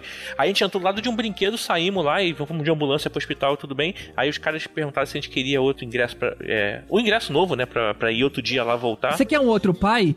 É, outro dia. Perguntar se queria outro coração, que eles têm também, né? Uma coisa É. de, de doação de, de coração da Mas assim, Disney. é, engra- é engraçado como é que tem saída de emergência naquilo, cara. Parece que abre uma porta do nada, tu tá num estacionamento gigante, É. com aquela. com os- o backstage, assim, né? Muito doido. Ah, é tudo muito bem pensado, né, cara? Eu costumo brincar que, cara, a Disney é, é tipo o comunismo capitalista, assim, é muito organizado. Você chega lá pra parar o carro, por exemplo, você não fica procurando vaga. Para na ordem que seu Disney mandou. Vai todo mundo enfileiradinho ali. Tu não escolhe tua vaga. Não tem isso de tipo, depois que você paga o ingresso, todo mundo paga o mesmo valor. Não tem tipo, ah, alguém paga menos, alguém paga não. Todo mundo paga o mesmo valor. Lá dentro, todo mundo é igual. Não tem tipo, é, ah, passa na frente esse, passa. Não, cara. Você entra no brinquedo all the way down. Tem que, você não pode chegar num, nesses brinquedos que é tipo cinema. Ah, quero ficar aqui na frente da tela, sentar no meio. É, não, não pode, pode. bicho. Você tem que pensar no todo. E sempre tem gente que quer dar uma despertinha e sentar no meio, né? Sempre Pô, tem, tem, é tem filas de lanchonete que eles não deixam você pegar a mesa. Tipo, ah, vai aí comprando a comida que eu pego a mesa aqui pra, pra esperar. Não, porque o tempo que o- você tá na fila pegando a, a- a comida é o tempo de uma família comer, levantar e outra pessoa sentar. Então o cara fala, não, não pode segurar a mesa. Você tem que estar comendo pra estar na mesa. É muito organizado nesse sentido. A gente aprende lá, Caruso, uma coisa, e é muito interessante levar isso pra vida. É, a gente tem, tem que tentar tratar bem todo mundo, e dependendo do- de como o tempo permite, randomicamente fazer esses momentos mágicos e incríveis pra uma família, porque a gente nunca sabe com quem a gente tá lidando. Porque no- pelo rosto, pela roupa, pelo jeito que as pessoas estão agindo, você não sabe se é a décima visita de uma família riquíssima, ou se é uma família que vendeu o carro pra realizar o sonho de estar ali, ou se nessa família tem alguém doente, o, so- o último sonho dessa pessoa é estar na Disney, mas pelo rosto você não consegue notar isso. Inclusive, aquela instituição que a Disney é parceira, né, a Make-A-Wish, que é uma instituição que realiza desejos de crianças que geralmente têm doenças terminais ou, ou- ou doenças muito sérias. Você nunca sabe qual é a criança. Ele não tá indi- indicada qual daquela família é a criança que tem um problema. Pode ser que tá mais feliz correndo, porque você não sabe qual é o problema dela. Então a gente aprende a tratar todas as pessoas melhor que a gente puder. Muito bacana. Maneiro, maneiro. E voltando à questão do estacionamento que você tocou agora, Caruso, se um funcionário ele percebe que tem alguém perdido ali no meio, tipo, não tô encontrando meu carro, eles abordam e eles per- ele pergunta que horas que a pessoa chegou. E aí, como todos os carros entram em ordem, aí você fala o seguinte: ah, eu cheguei tipo umas 8 horas. Ah, então você tá entre a Tá fileira na fileira tal. e a fileira tal e leva ela de carrinho pra lá. É muito legal. E detalhe, todos os carrinhos têm um, tipo aquele, aquele fio de chupeta no carro de, de bateria, porque se o seu carro tiver algum tipo de problema, eu sei que o, o problema não é da Disney, né? Mas os caras querem te oferecer a melhor experiência possível. Não, não, se preocupa não. Eu consigo ligar, puxar uma bateria aqui no teu carro pra você conseguir ligar. Ou seja, é o cara tentando oferecer o máximo possível que eles conseguem. E esse fio de chupeta se chama Uma Linda Mulher, em homenagem ao.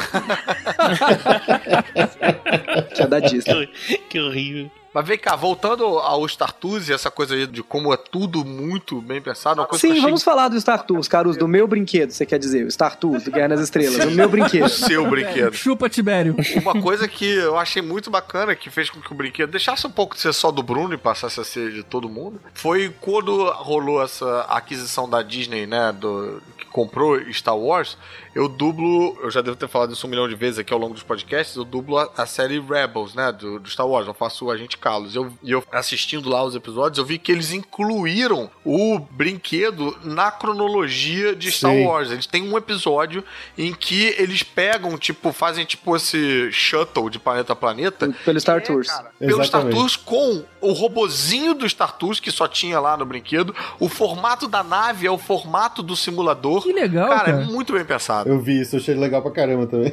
Sabe qual é o nome disso? É marketing, porque agora eles vendem a navezinha do Star Tours. É, mas é, é, é porque, na verdade, o Star Tours tá dentro da história. Ele é realmente um ônibusinho que faz o turismo daquelas pessoas. Sim. É o Captain Rex 24. É, não, mas não tava, né? Isso foi uma coisa meio recente com a aquisição. Aliás, uma coisa também recente é isso dele começarem a aproveitar os brinquedos pra transformar em franquias, em filmes e tudo, né? Só uma coisa sobre o brinquedo do Bruno. Quantas variações agora tem né, no Star Tours? Que é três vezes, sei lá quanto. Que antigamente era um filmezinho só. Agora tem três pedaços e pode ser. É randômico a parada. Não, é, agora é randômico. Se você vai várias vezes, você Repetir vai, várias vezes pra Você ver vai em tudo. brinquedos diferentes. Pra quem tá assistindo, uma coisa que eu achava muito legal no meu brinquedo, que ele era um simulador e o filme que passava até 2000 e pouco era um filme como os, os efeitos dos primeiros é, Star Wars. Era uma gravação mesmo, era uma grande maquete, a câmera ia e ali inseria as explosões, etc etc.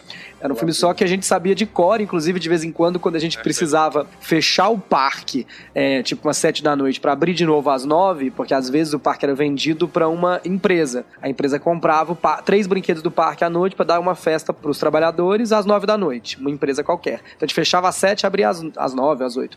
A gente ficava lá à toa, então a gente fechava o brinquedo só pra gente e a gente falava junto com o filme as falas do filme. Caraca. Só que isso não é mais possível, porque hoje é, são três partes intercambiáveis. Então, às vezes, você vai pra Lua de Endor, às vezes você vai ali pra Floresta dos Ewoks. E cada filme novo que lançam, eles colocam mais um pedaço que tem a ver com aquele filme. É, agora já tem o fim, já tem. Isso, às vezes É, aparece um exatamente. holograma do Darth Tem, Vader. o, tem o início, tem o meio, tem tudo. né? É, são três partes, são três sessões, né? Tem duas variações do começo, aí tem acho que quatro variações da parte intermediária e três variações do final. E no meio delas aparece um holograma de. Pode ser o BB-8, pode ser o, o Almirante Akbar, quer dizer, acho que são mais quatro variações dessa pessoa. Isso. E no ano passado, no final do ano retrasado, eles incluíram um, destino lá que é em né, no episódio 7, o, o Despertar da Força. Onde Terra do. Tibério. Exato.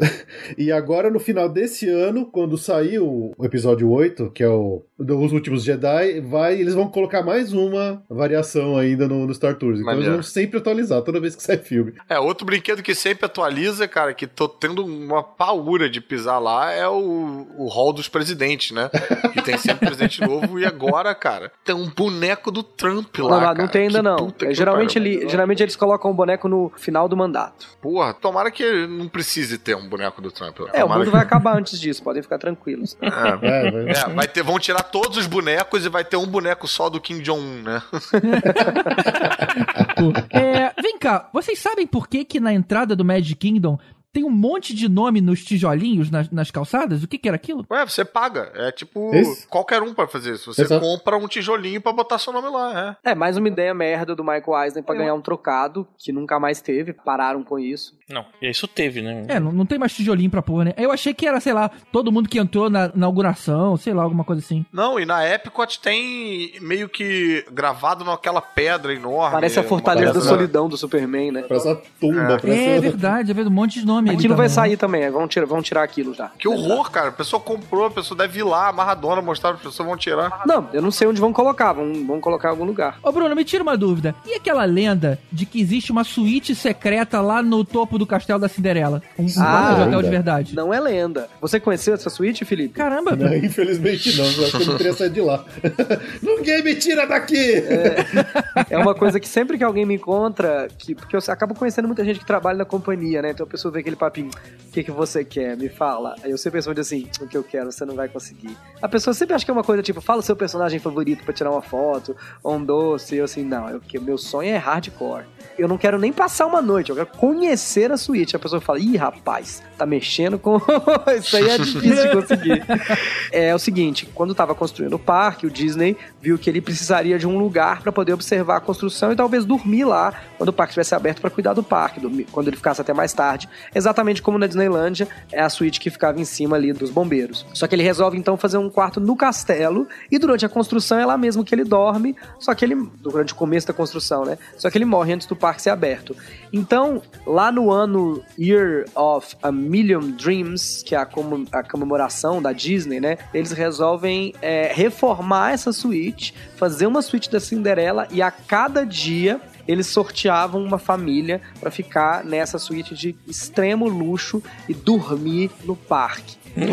É. Mas peraí, a pessoa pode sair de madrugada? Pode, pode sair direto pro hospício. Quem é que vai sair é, dormir no castelo da Cinderela? É, eu não sei, mas eu quero ver a Disney às 3 horas da manhã. Nossa, Tudo cara. escuro com Que medo. luzes, cara. Ah, não sei, devia ter uma segurança especial e uma areazinha que você podia circular.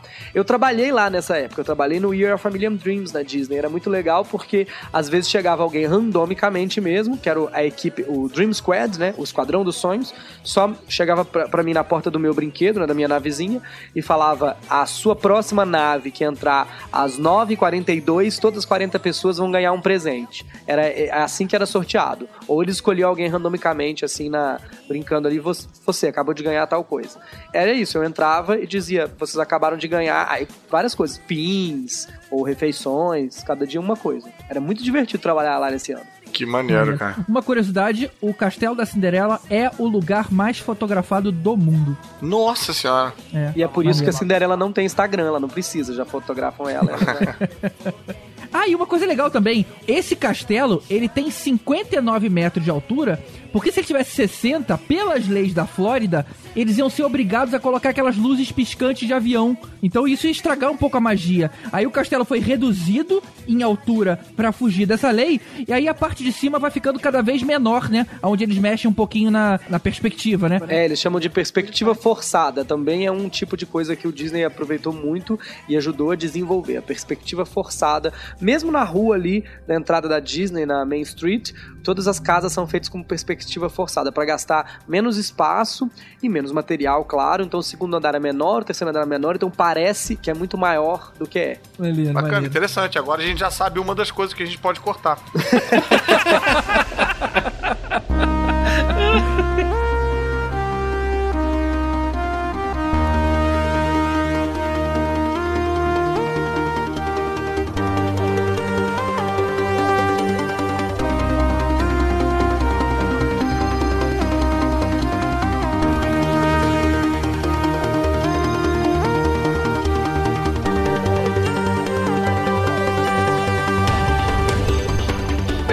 gente tava falando do Star Tours, que foi o que é conhecido como o brinquedo do Bruno, mas quando o brinquedo era da Disney, é, ele foi a primeira atração baseada num, num filme de fora da Disney, né? Ele veio antes do Indiana Jones, antes do Muppets, antes do, Antes do da- Tubarão? Da porra toda. Não, Tubarão não é na Disney, o animal. Ah, é? Tubarão é universal. É verdade, cara. é Me verdade, faz passar mal. vergonha, cara.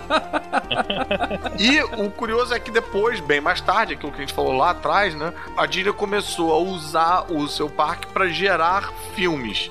Eu acho que nem todas essas empreitadas deram sucesso. E eles falaram, tipo, cara, é melhor a gente comprar uma franquia. Eles compraram Star Wars, depois compraram a Marvel. Quando ele Mas- compraram a Marvel, eles erraram porque compraram o brinquedo do outro parque, né? É, tem uma disputa ali. É. uma disputa legal nervosa ali em Orlando por causa dessa história da Marvel, dos direitos da Marvel. E hoje eles estão tentando comprar a Hasbro. Caralho. A Disney tá tentando comprar Hasbro? Tá, tá tentando comprar a Hasbro. E aí vai ter Transformers, vai ter um monte de coisa. Caraca, imagina! Piratas do Caribe é um sucesso, né? Tipo, gosto ou não gosto do filme, é, porra, uma mega bilheteria. Já tem já, sei lá, trocentos filmes. Acho que são cinco, mas Só- é, São dá uma cinco sensação filmes. de 14, né? Cada filme daquele. Não, não, são cinco filmes, sendo três bons, que são os três primeiros, depois teve um mais ou menos e o último foi uma merda, mas. Cara, mais vai. ou menos, Um vai. O primeiro bom, é vai. bom. Os outros dois têm uma cara meio de, porra, de vestibular. Parece um cursinho, você tem que estudar pra entender. Ah, é que você não entende porra nenhuma, mas é, é bom assim. Antes do Pirata do Caribe teve o Mansão Mal Assombrada, não foi antes? Foi antes. É, teve Piratas do Caribe, eles tentaram fazer a Mansão Mal Assombrada com Ed Murphy, que é um filme medonho, né? Nossa, como é Nossa, ruim. porcaria. Mas medonho não do jeito que eles estavam planejando, né? Medonho de ruim. Mas peraí, é- é pior do que Torre de Terror, não? Teve um filme baseado na Torre do Terror, É que Torre do Terror foi um filme pra TV, cara. É, não foi um filme assim pro cinema, não. mas o brinquedo era baseado no Twilight Zone, não era? É, É, exatamente. mas Sim, teve um sim. filme com o Steve Gutenberg. Teve um filme com Steve Goodwin pra TV. Eu acho que a Mansão Assombrada é pior porque foi feito pro cinema. O do Steve Gutenberg, da, da Torre do Terror, já foi feito pra televisão, então ok, a gente espera que seja uma palhaçada, né? Cara, o, o Tomorrowland é um bom filme, cara. Eu gostei do Tomorrowland. Eu acho um bom filme que teve uma bilheteria é, muito ruim, foi um desastre no cinema, mas eu acho que, poxa, é tão bom, achei um filme tão bonzinho. O final eu acho meio fã, mas, cara, achei muito interessante. O Hugh Glory, porra, tá bem no filme. É. Filme legal, cara. É com o George Clooney, não é? Ou não? Eu tô errando do filme. George Clooney, isso, isso. Quando eu vi o Tomorrowland no cinema, eu achei estranho, eu não gostei tanto, mas depois eu revi ele algumas vezes já na, na TV a cabo e cada vez que eu vejo eu gosto mais do filme, é interessante. É, eu acho É. Um, um filme bacana. E o interessante do Tomorrowland é que, assim, não é baseado exatamente num brinquedo, né? É numa parte do, do parque, né? É Sim, eles, não é. fizeram, eles não tiveram a cara de pau de fazer o filme Space Mountain. Eles fizeram do pacote. Até pra gente voltar a falar um pouco dos parques, é numa parte problemática da Disney, sabe? Hoje em dia, a Tomorrowland. É, por quê? Porque quando foi quando o Disney inventou a Disneylandia, né, Tomorrowland realmente era essa terra que olhava pro amanhã, né, pro futuro. E era esse, a gente sempre fala, o futuro de ontem, né? Esse futuro que a gente vai estar em carros voadores É, é ou um não futuro vai? muito anos 80, né, cara? É, É. tudo azul e prata, azul e É, prata. então se falava de energia, teletransporte, foguete, viagem espacial. Morar na lua. É, morar na lua. E eu digo isso não no sentido cebolinha, né, da frase. Exatamente. Então, realmente, era uma- é, é, tinha to- toda essa atração. Hoje em dia, esse conceito é meio perdido, né? Você vai na Tomorrowland, eles, eles, eles têm um grande problema em tematizar essa área, em encontrar novamente esse tema. O que, que é o futuro hoje? Então, eles foram fechando atrações, abrindo umas coisas meio que não tem necessariamente a ver com esse tema. É, o Monstros S.A. Monstros S.A., que tá na Tomorrowland. Aí, mas o stand-up do Monstro S.A. é muito engraçado. É, cara. mas É, é mas um- não tem por que tá na Tomorrowland, Não tem né? por que tá na A mesma Tomorrowland, exatamente. O, o É. escape do Lilo lá, né? Não, esse ainda tem, que é um extraterrestre, né? E ao mesmo tempo tem que manter algumas atrações históricas, como o Carrossel do Progresso, que realmente olhava pra amanhã, que é dificílimo Eu de tirar dali, porque é um brinquedo que o próprio Disney construiu pra uma feira e colocaram no parque. Então é um Cara, brinquedo que tem. Primeira vez que eu fui lá, esse acho que foi o primeiro brinquedo que eu entrei, porque eu tinha 9 anos, não sabia ler direito, achei que tava escrito Caruso. Mas era Carousel. É, e tem ali os brinquedos, o Buzz, né? Toy Story, não sei se tem a ver com o futuro. E o Stitch, que fechou agora. E antes de ser Stitch, era o polêmico brinquedo do Alien. Alguém lembra desse brinquedo do Alien? Claro, Eu né? lembro, Alien. Encounter. Pô, por que polêmico? Era, era o que eu mais gostava, cara. É mais uma coisa que tem dedo do Michael Eisner aí, o, o Alien. Mas não era o Alien, era um Alien. Era pra ser o Alien, né? Mais uma das coisas que tem o dedo do Michael Eisner, porque ele queria atrair público mais jovem, né? Com atrações um pouco mais Radicais. radicais, coisa com, com susto, com medo. Ele tinha uma fixação nesse conceito de trazer público mais jovem, né, Felipe? Ele Isso, foi- tentou inventar um monte de coisa pros filhos jovens dele, coisas que os filhos dele se interessariam. É, ele tinha um pouco de invejinha do que a Universal fazia, algo mais pra adolescente e adulto, então ele queria também trazer um pouquinho isso pra, Sim. pra Disney. E aí ele tentou trazer o, o Alien mesmo, o Alien que a gente conhece, o filme do Ridley Scott e tudo mais. Ele comprou os direitos, inclusive. É, exato. Só que aí ele não conseguiu e tal, até porque eles achavam que ia ser muito aterrorizador e tal, aí eles tiveram que dar uma diminuída no, no tom da atração. Que é isso, né? O Michael Eisner, ele resolve fazer esse brinquedo pro público adolescente, acha que o Alien do Ridley Scott pode ser uma boa, manda os, uns Imagineers jovens bolarem esse brinquedo, só que os Imagineers, Imagineer é o nome do engenheiro de- da imaginação, né, que constrói É. os brinquedos. Os mais É o velhos falam... É, os imaginheiros. Os imaginheiros mais velhos acham uma maluquice, sabotam, saem do projeto. Tem um, um personagem de terror como Alien no meio da- do Magic Kingdom, do lado do castelo da Cinderela.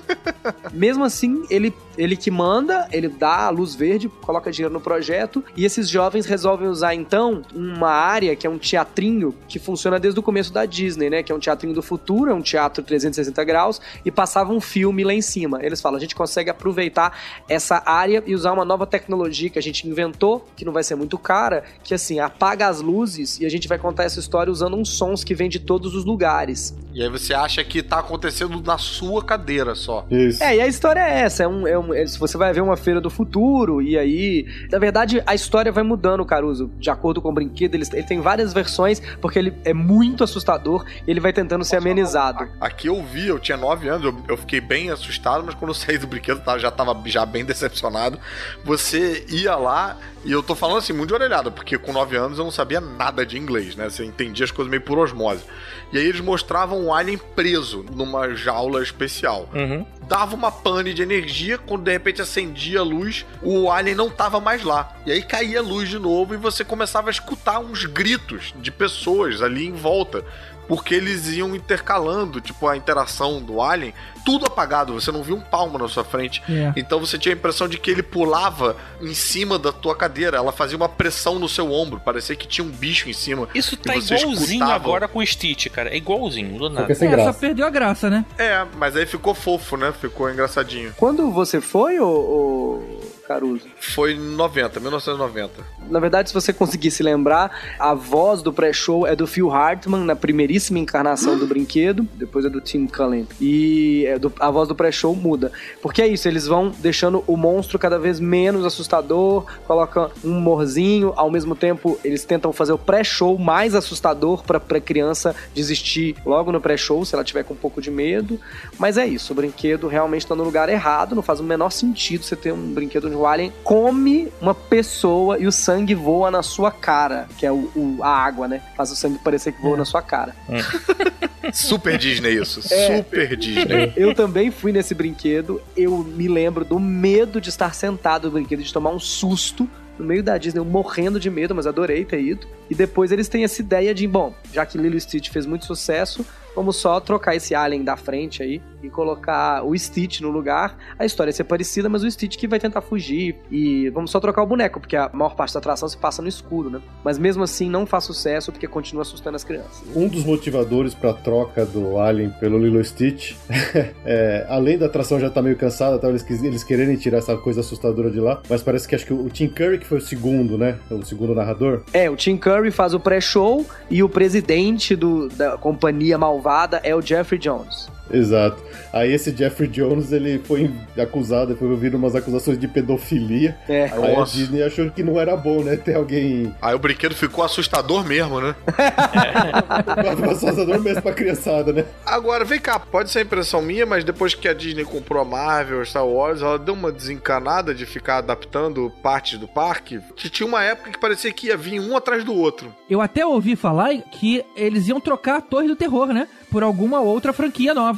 Não, a questão da, da torre do, do, do terror, a, a de Orlando não vai mexer, pelo menos por enquanto. Ah, ufa. A que bem. foi alterada é a Torre do Terror que tem lá no California Adventure, que é o parque que foi na frente do, do Disneyland, que essa realmente já, ela também era a Torre do Terror da Twilight Zone, eles fecharam e abriu agora no meio desse ano com a temática do Guardiões da Galáxia. É. Isso. E na verdade, uma curiosidade é que a Torre do Terror, ela é um conceito, mas em, em outros parques ela tem outro tema. Lá no, no- nas Disney ocidentais tem a Torre do Terror também, e ela não é nem Guardiões da Galáxia e nem The Twilight Zone. É uma outra história, é a história de um, de um milionário que tem uma coleção que tá assombrada, mas o brinquedo é o mesmo. Você entra no elevador e sofre aquelas quedas randômicas. Felipe, conta pra eles por que a Torre do Terror em Orlando nunca vai ser Guardiões da Galáxia nem Marvel por um bom tempo. Bom, primeiro que a, a, Torre de Orlando ela tem uma legião de fãs muito maior, ela é a original, depois a da Califórnia ela vem em segundo, então todo mundo considera que ela sempre foi a versão melhor, mas em Orlando tem uma, uma, uma complicação nessa questão dos direitos da Marvel, né? Porque lá no o Islands of Adventure, que é o parque que faz parte do grupo Universal, ele tem uma área toda de Marvel que chama Marvel Super Hero Island, onde ela é toda tematizada com os personagens da Marvel, mas assim, os personagens dos quadrinhos, não é cinema. Essa área de antes do cinema. É, não né, existia. do universo cinematográfico da Marvel que tem agora. E a Disney comprou depois os direitos da Marvel, que já existia todo o parque lá no Universal. Só que o contrato né, da Marvel com o Universal é um contrato assim, eterno. E é um contrato geográfico, né? É geográfico, Não tem exatamente. tipo uns quilômetros quadrados. Que, É Até tipo, o Mississippi. é, é isso mesmo. Então, assim, é, a, a Universal só perde o contrato da Marvel se eles quiserem. Obviamente que hoje é uma, uma impressora de dinheiro, Marvel, né? Então eles não vão nunca mais deixar de fazer coisa da Marvel lá no, em Orlando. Mas em compensação, lá na Califórnia, a Disney pode preencher a vontade de personagem da Marvel. Esse contrato não vigora porque tá fora desse perímetro aí que vigora o contrato. Isso. Em Orlando eles vão tentando buscar umas brechas contratuais, como por exemplo justamente o Guardiões da Galáxia, que eram um- uns personagens tão obscuros lá dos quadrinhos, né, que a gente sabe. E aí eles conseguem de algum jeito colocar lá, desde que eles não coloquem o nome Marvel. Se eles colocarem o nome Marvel, ferrou. A Universal tem direito sobre qualquer universo cujo algum personagem ela tenha usado alguma vez no Universal. Então acho que teve uma pesquisa da Disney, descobre um universo onde a Universal nunca pôs ninguém, nem, nem, o, nem o Raccoon lá. E aí eles acharam o Guardiões da Galáxia e eles estão tentando conseguir legalmente usar o Guardiões da Galáxia no, no parque. Mas não pode falar Marvel, não pode falar dos outros heróis, não pode falar nada. Que guerra, cara. Eles vão usar em breve no Guardiões da Galáxia no Epcot. Isso, pra evitar a polêmica de desmontar ou não a Torre do Terror, eles vão fazer um brinquedo no Epcot novo. Eles acabaram de fechar o brinquedo Ah, da maneiro. Ellen, Universe of Energy, e vão abrir uma atração Mentira! do Guardiões da Galáxia. É, é. Ah, na moral, quem ia naquela porra mais, cara? Eu ia, A cara. Ellen. Ah, não. Pela ia. Eu ia, tinha um animatronic da Ellen que era muito Não, engraçado, que não não, não. repetia a frase nunca. Era muito bom. E o vídeo de abertura era muito É. maneiro. Stupid Judy ia naquele brinquedo, o Bill Nye, the Science Guy.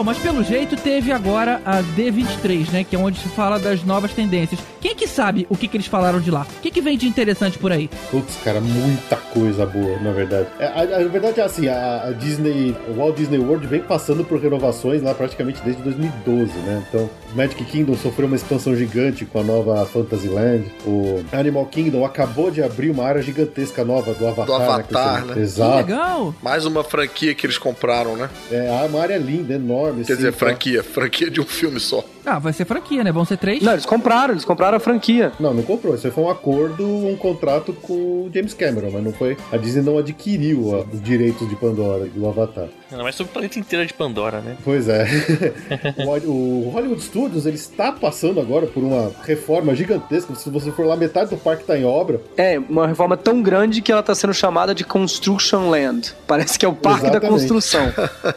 Pô, e o Great Movie Rides que a gente falou aqui fechou, né, cara? vai Fechou, fechar. fechou e vai mudar. Ah, que tristeza. Esse era legal, cara. Esse é o que? É o brinquedo do Twister? Não, não, não. é o br- Cara, Twister não é na Disney GG, cara. Isso só me envergonha, cara. mal, Eu tô confundindo tudo. Não, cara. Não, ele tá confundido com Dr. Zeus, cara. Dr. Zeus que é na Disney. Ah, tá É bom. um de animatronic Vixe, que é, você passa pelos filmes, aí você vê Cantando na Chuva, você vê um pedacinho de Casablanca, você vê o Mágico de Oz. Uns animatrônicos bem clássicos, né, Caruso? É, pô, e aí você passa pelo Alien, né, o do Ridley Scott, clássico. Ironicamente, o brinquedo que deu origem àquele parque, né, que é a atração que deu a ideia do Mike Eisner de fazer o parque inteiro, acabou de fechar. Eles tinham um problema muito grande com esse brinquedo. Os filmes eram todos muito antigos e Muito foram ficando antigos. cada vez mais antigos e eles não podiam mexer em nada do brinquedo. Isso. Por quê? Como legalmente esse brinquedo ele tinha sido permitido através do acordo com a MGM, que acabou, se eles mexessem em alguma parte, eles tinham que refazer o brinquedo todo.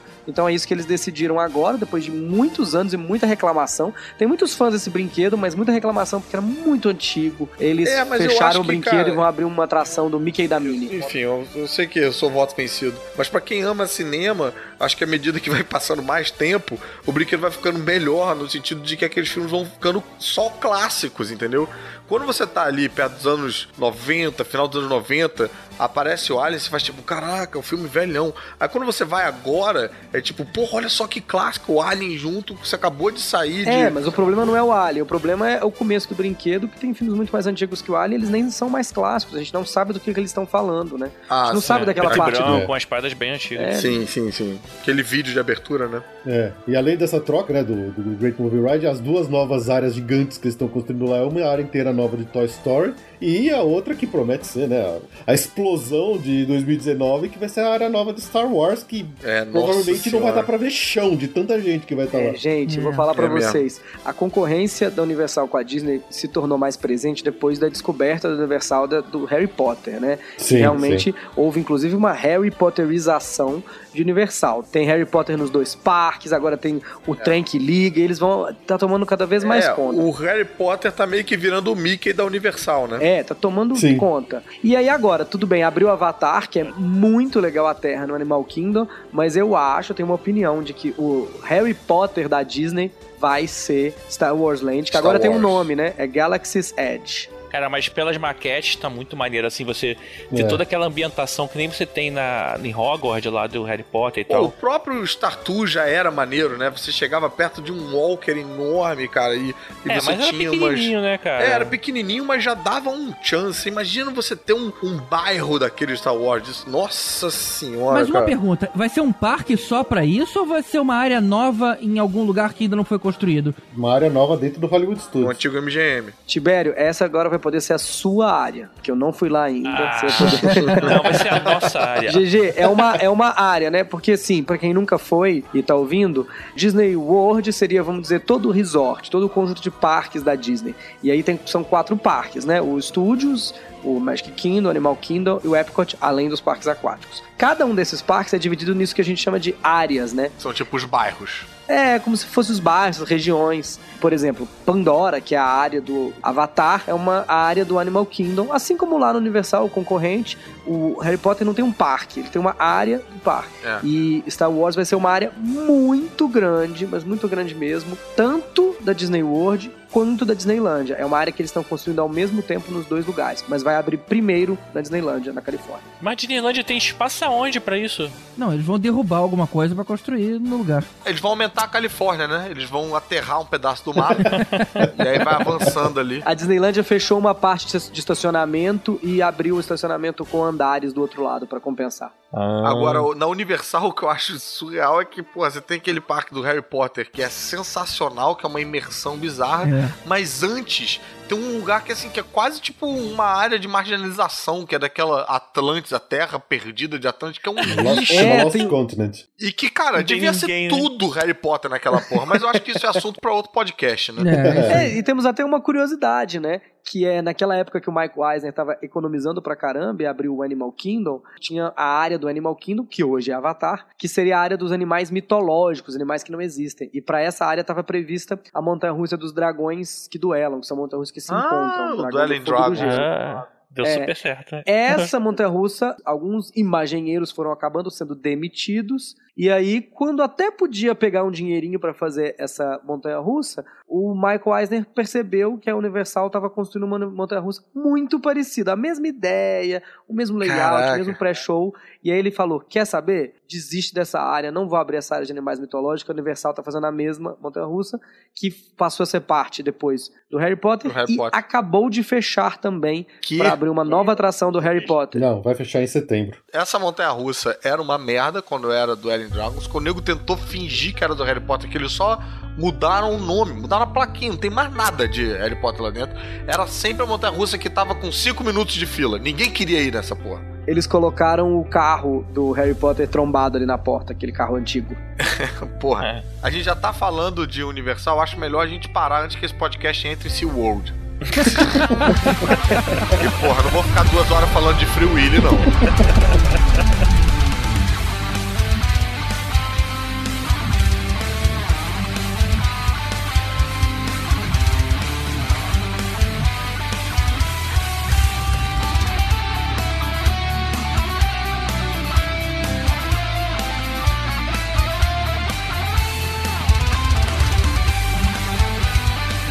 são todos os desenhos, GG, que conseguem sobreviver assim, cara. Já tentou ver o- os desenhos do, sei lá, do Quarteto Fantástico da década de 60? Bicho, impossível, cara. Aquele que só mexe um pedaço do membro, né? É. Hum, vamos deixar essa parte aí fora de contexto mesmo? Eu nem falei nada que eu. É, hum, por isso que ele chama Senhor Fantástico.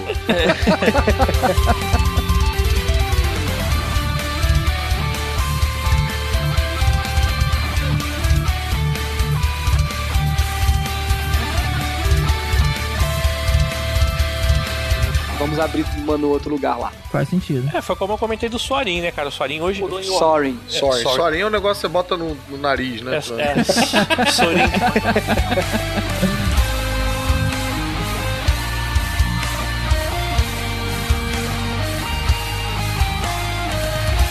Só que aí não conseguiu e tal, até porque eles achavam que ia ser muito aterrorizador e tal, aí eles tiveram que dar uma diminuída no, no tom da atração. Aquela respirada no pescoço dava um nervoso sinistro, Pois é, cara. pois é. Rapidinho, tá falando do brinquedo ainda? Tô, peraí, deixa Sim. eu falar. Ah, tá. Ele falou da respirada do pescoço, eu fiquei meio.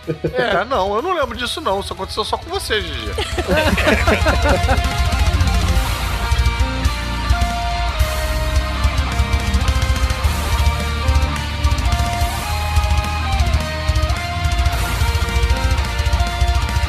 acha que tá acontecendo na sua cadeira só. Exatamente, você acha que Isso. tá acontecendo na sua cadeira. Essa é a tecnologia. Com exceção do bafo no pescoço. Inclusive o bafo no pescoço. Não, cara, fala pro GG que é só com dele, porra, não sabe nem.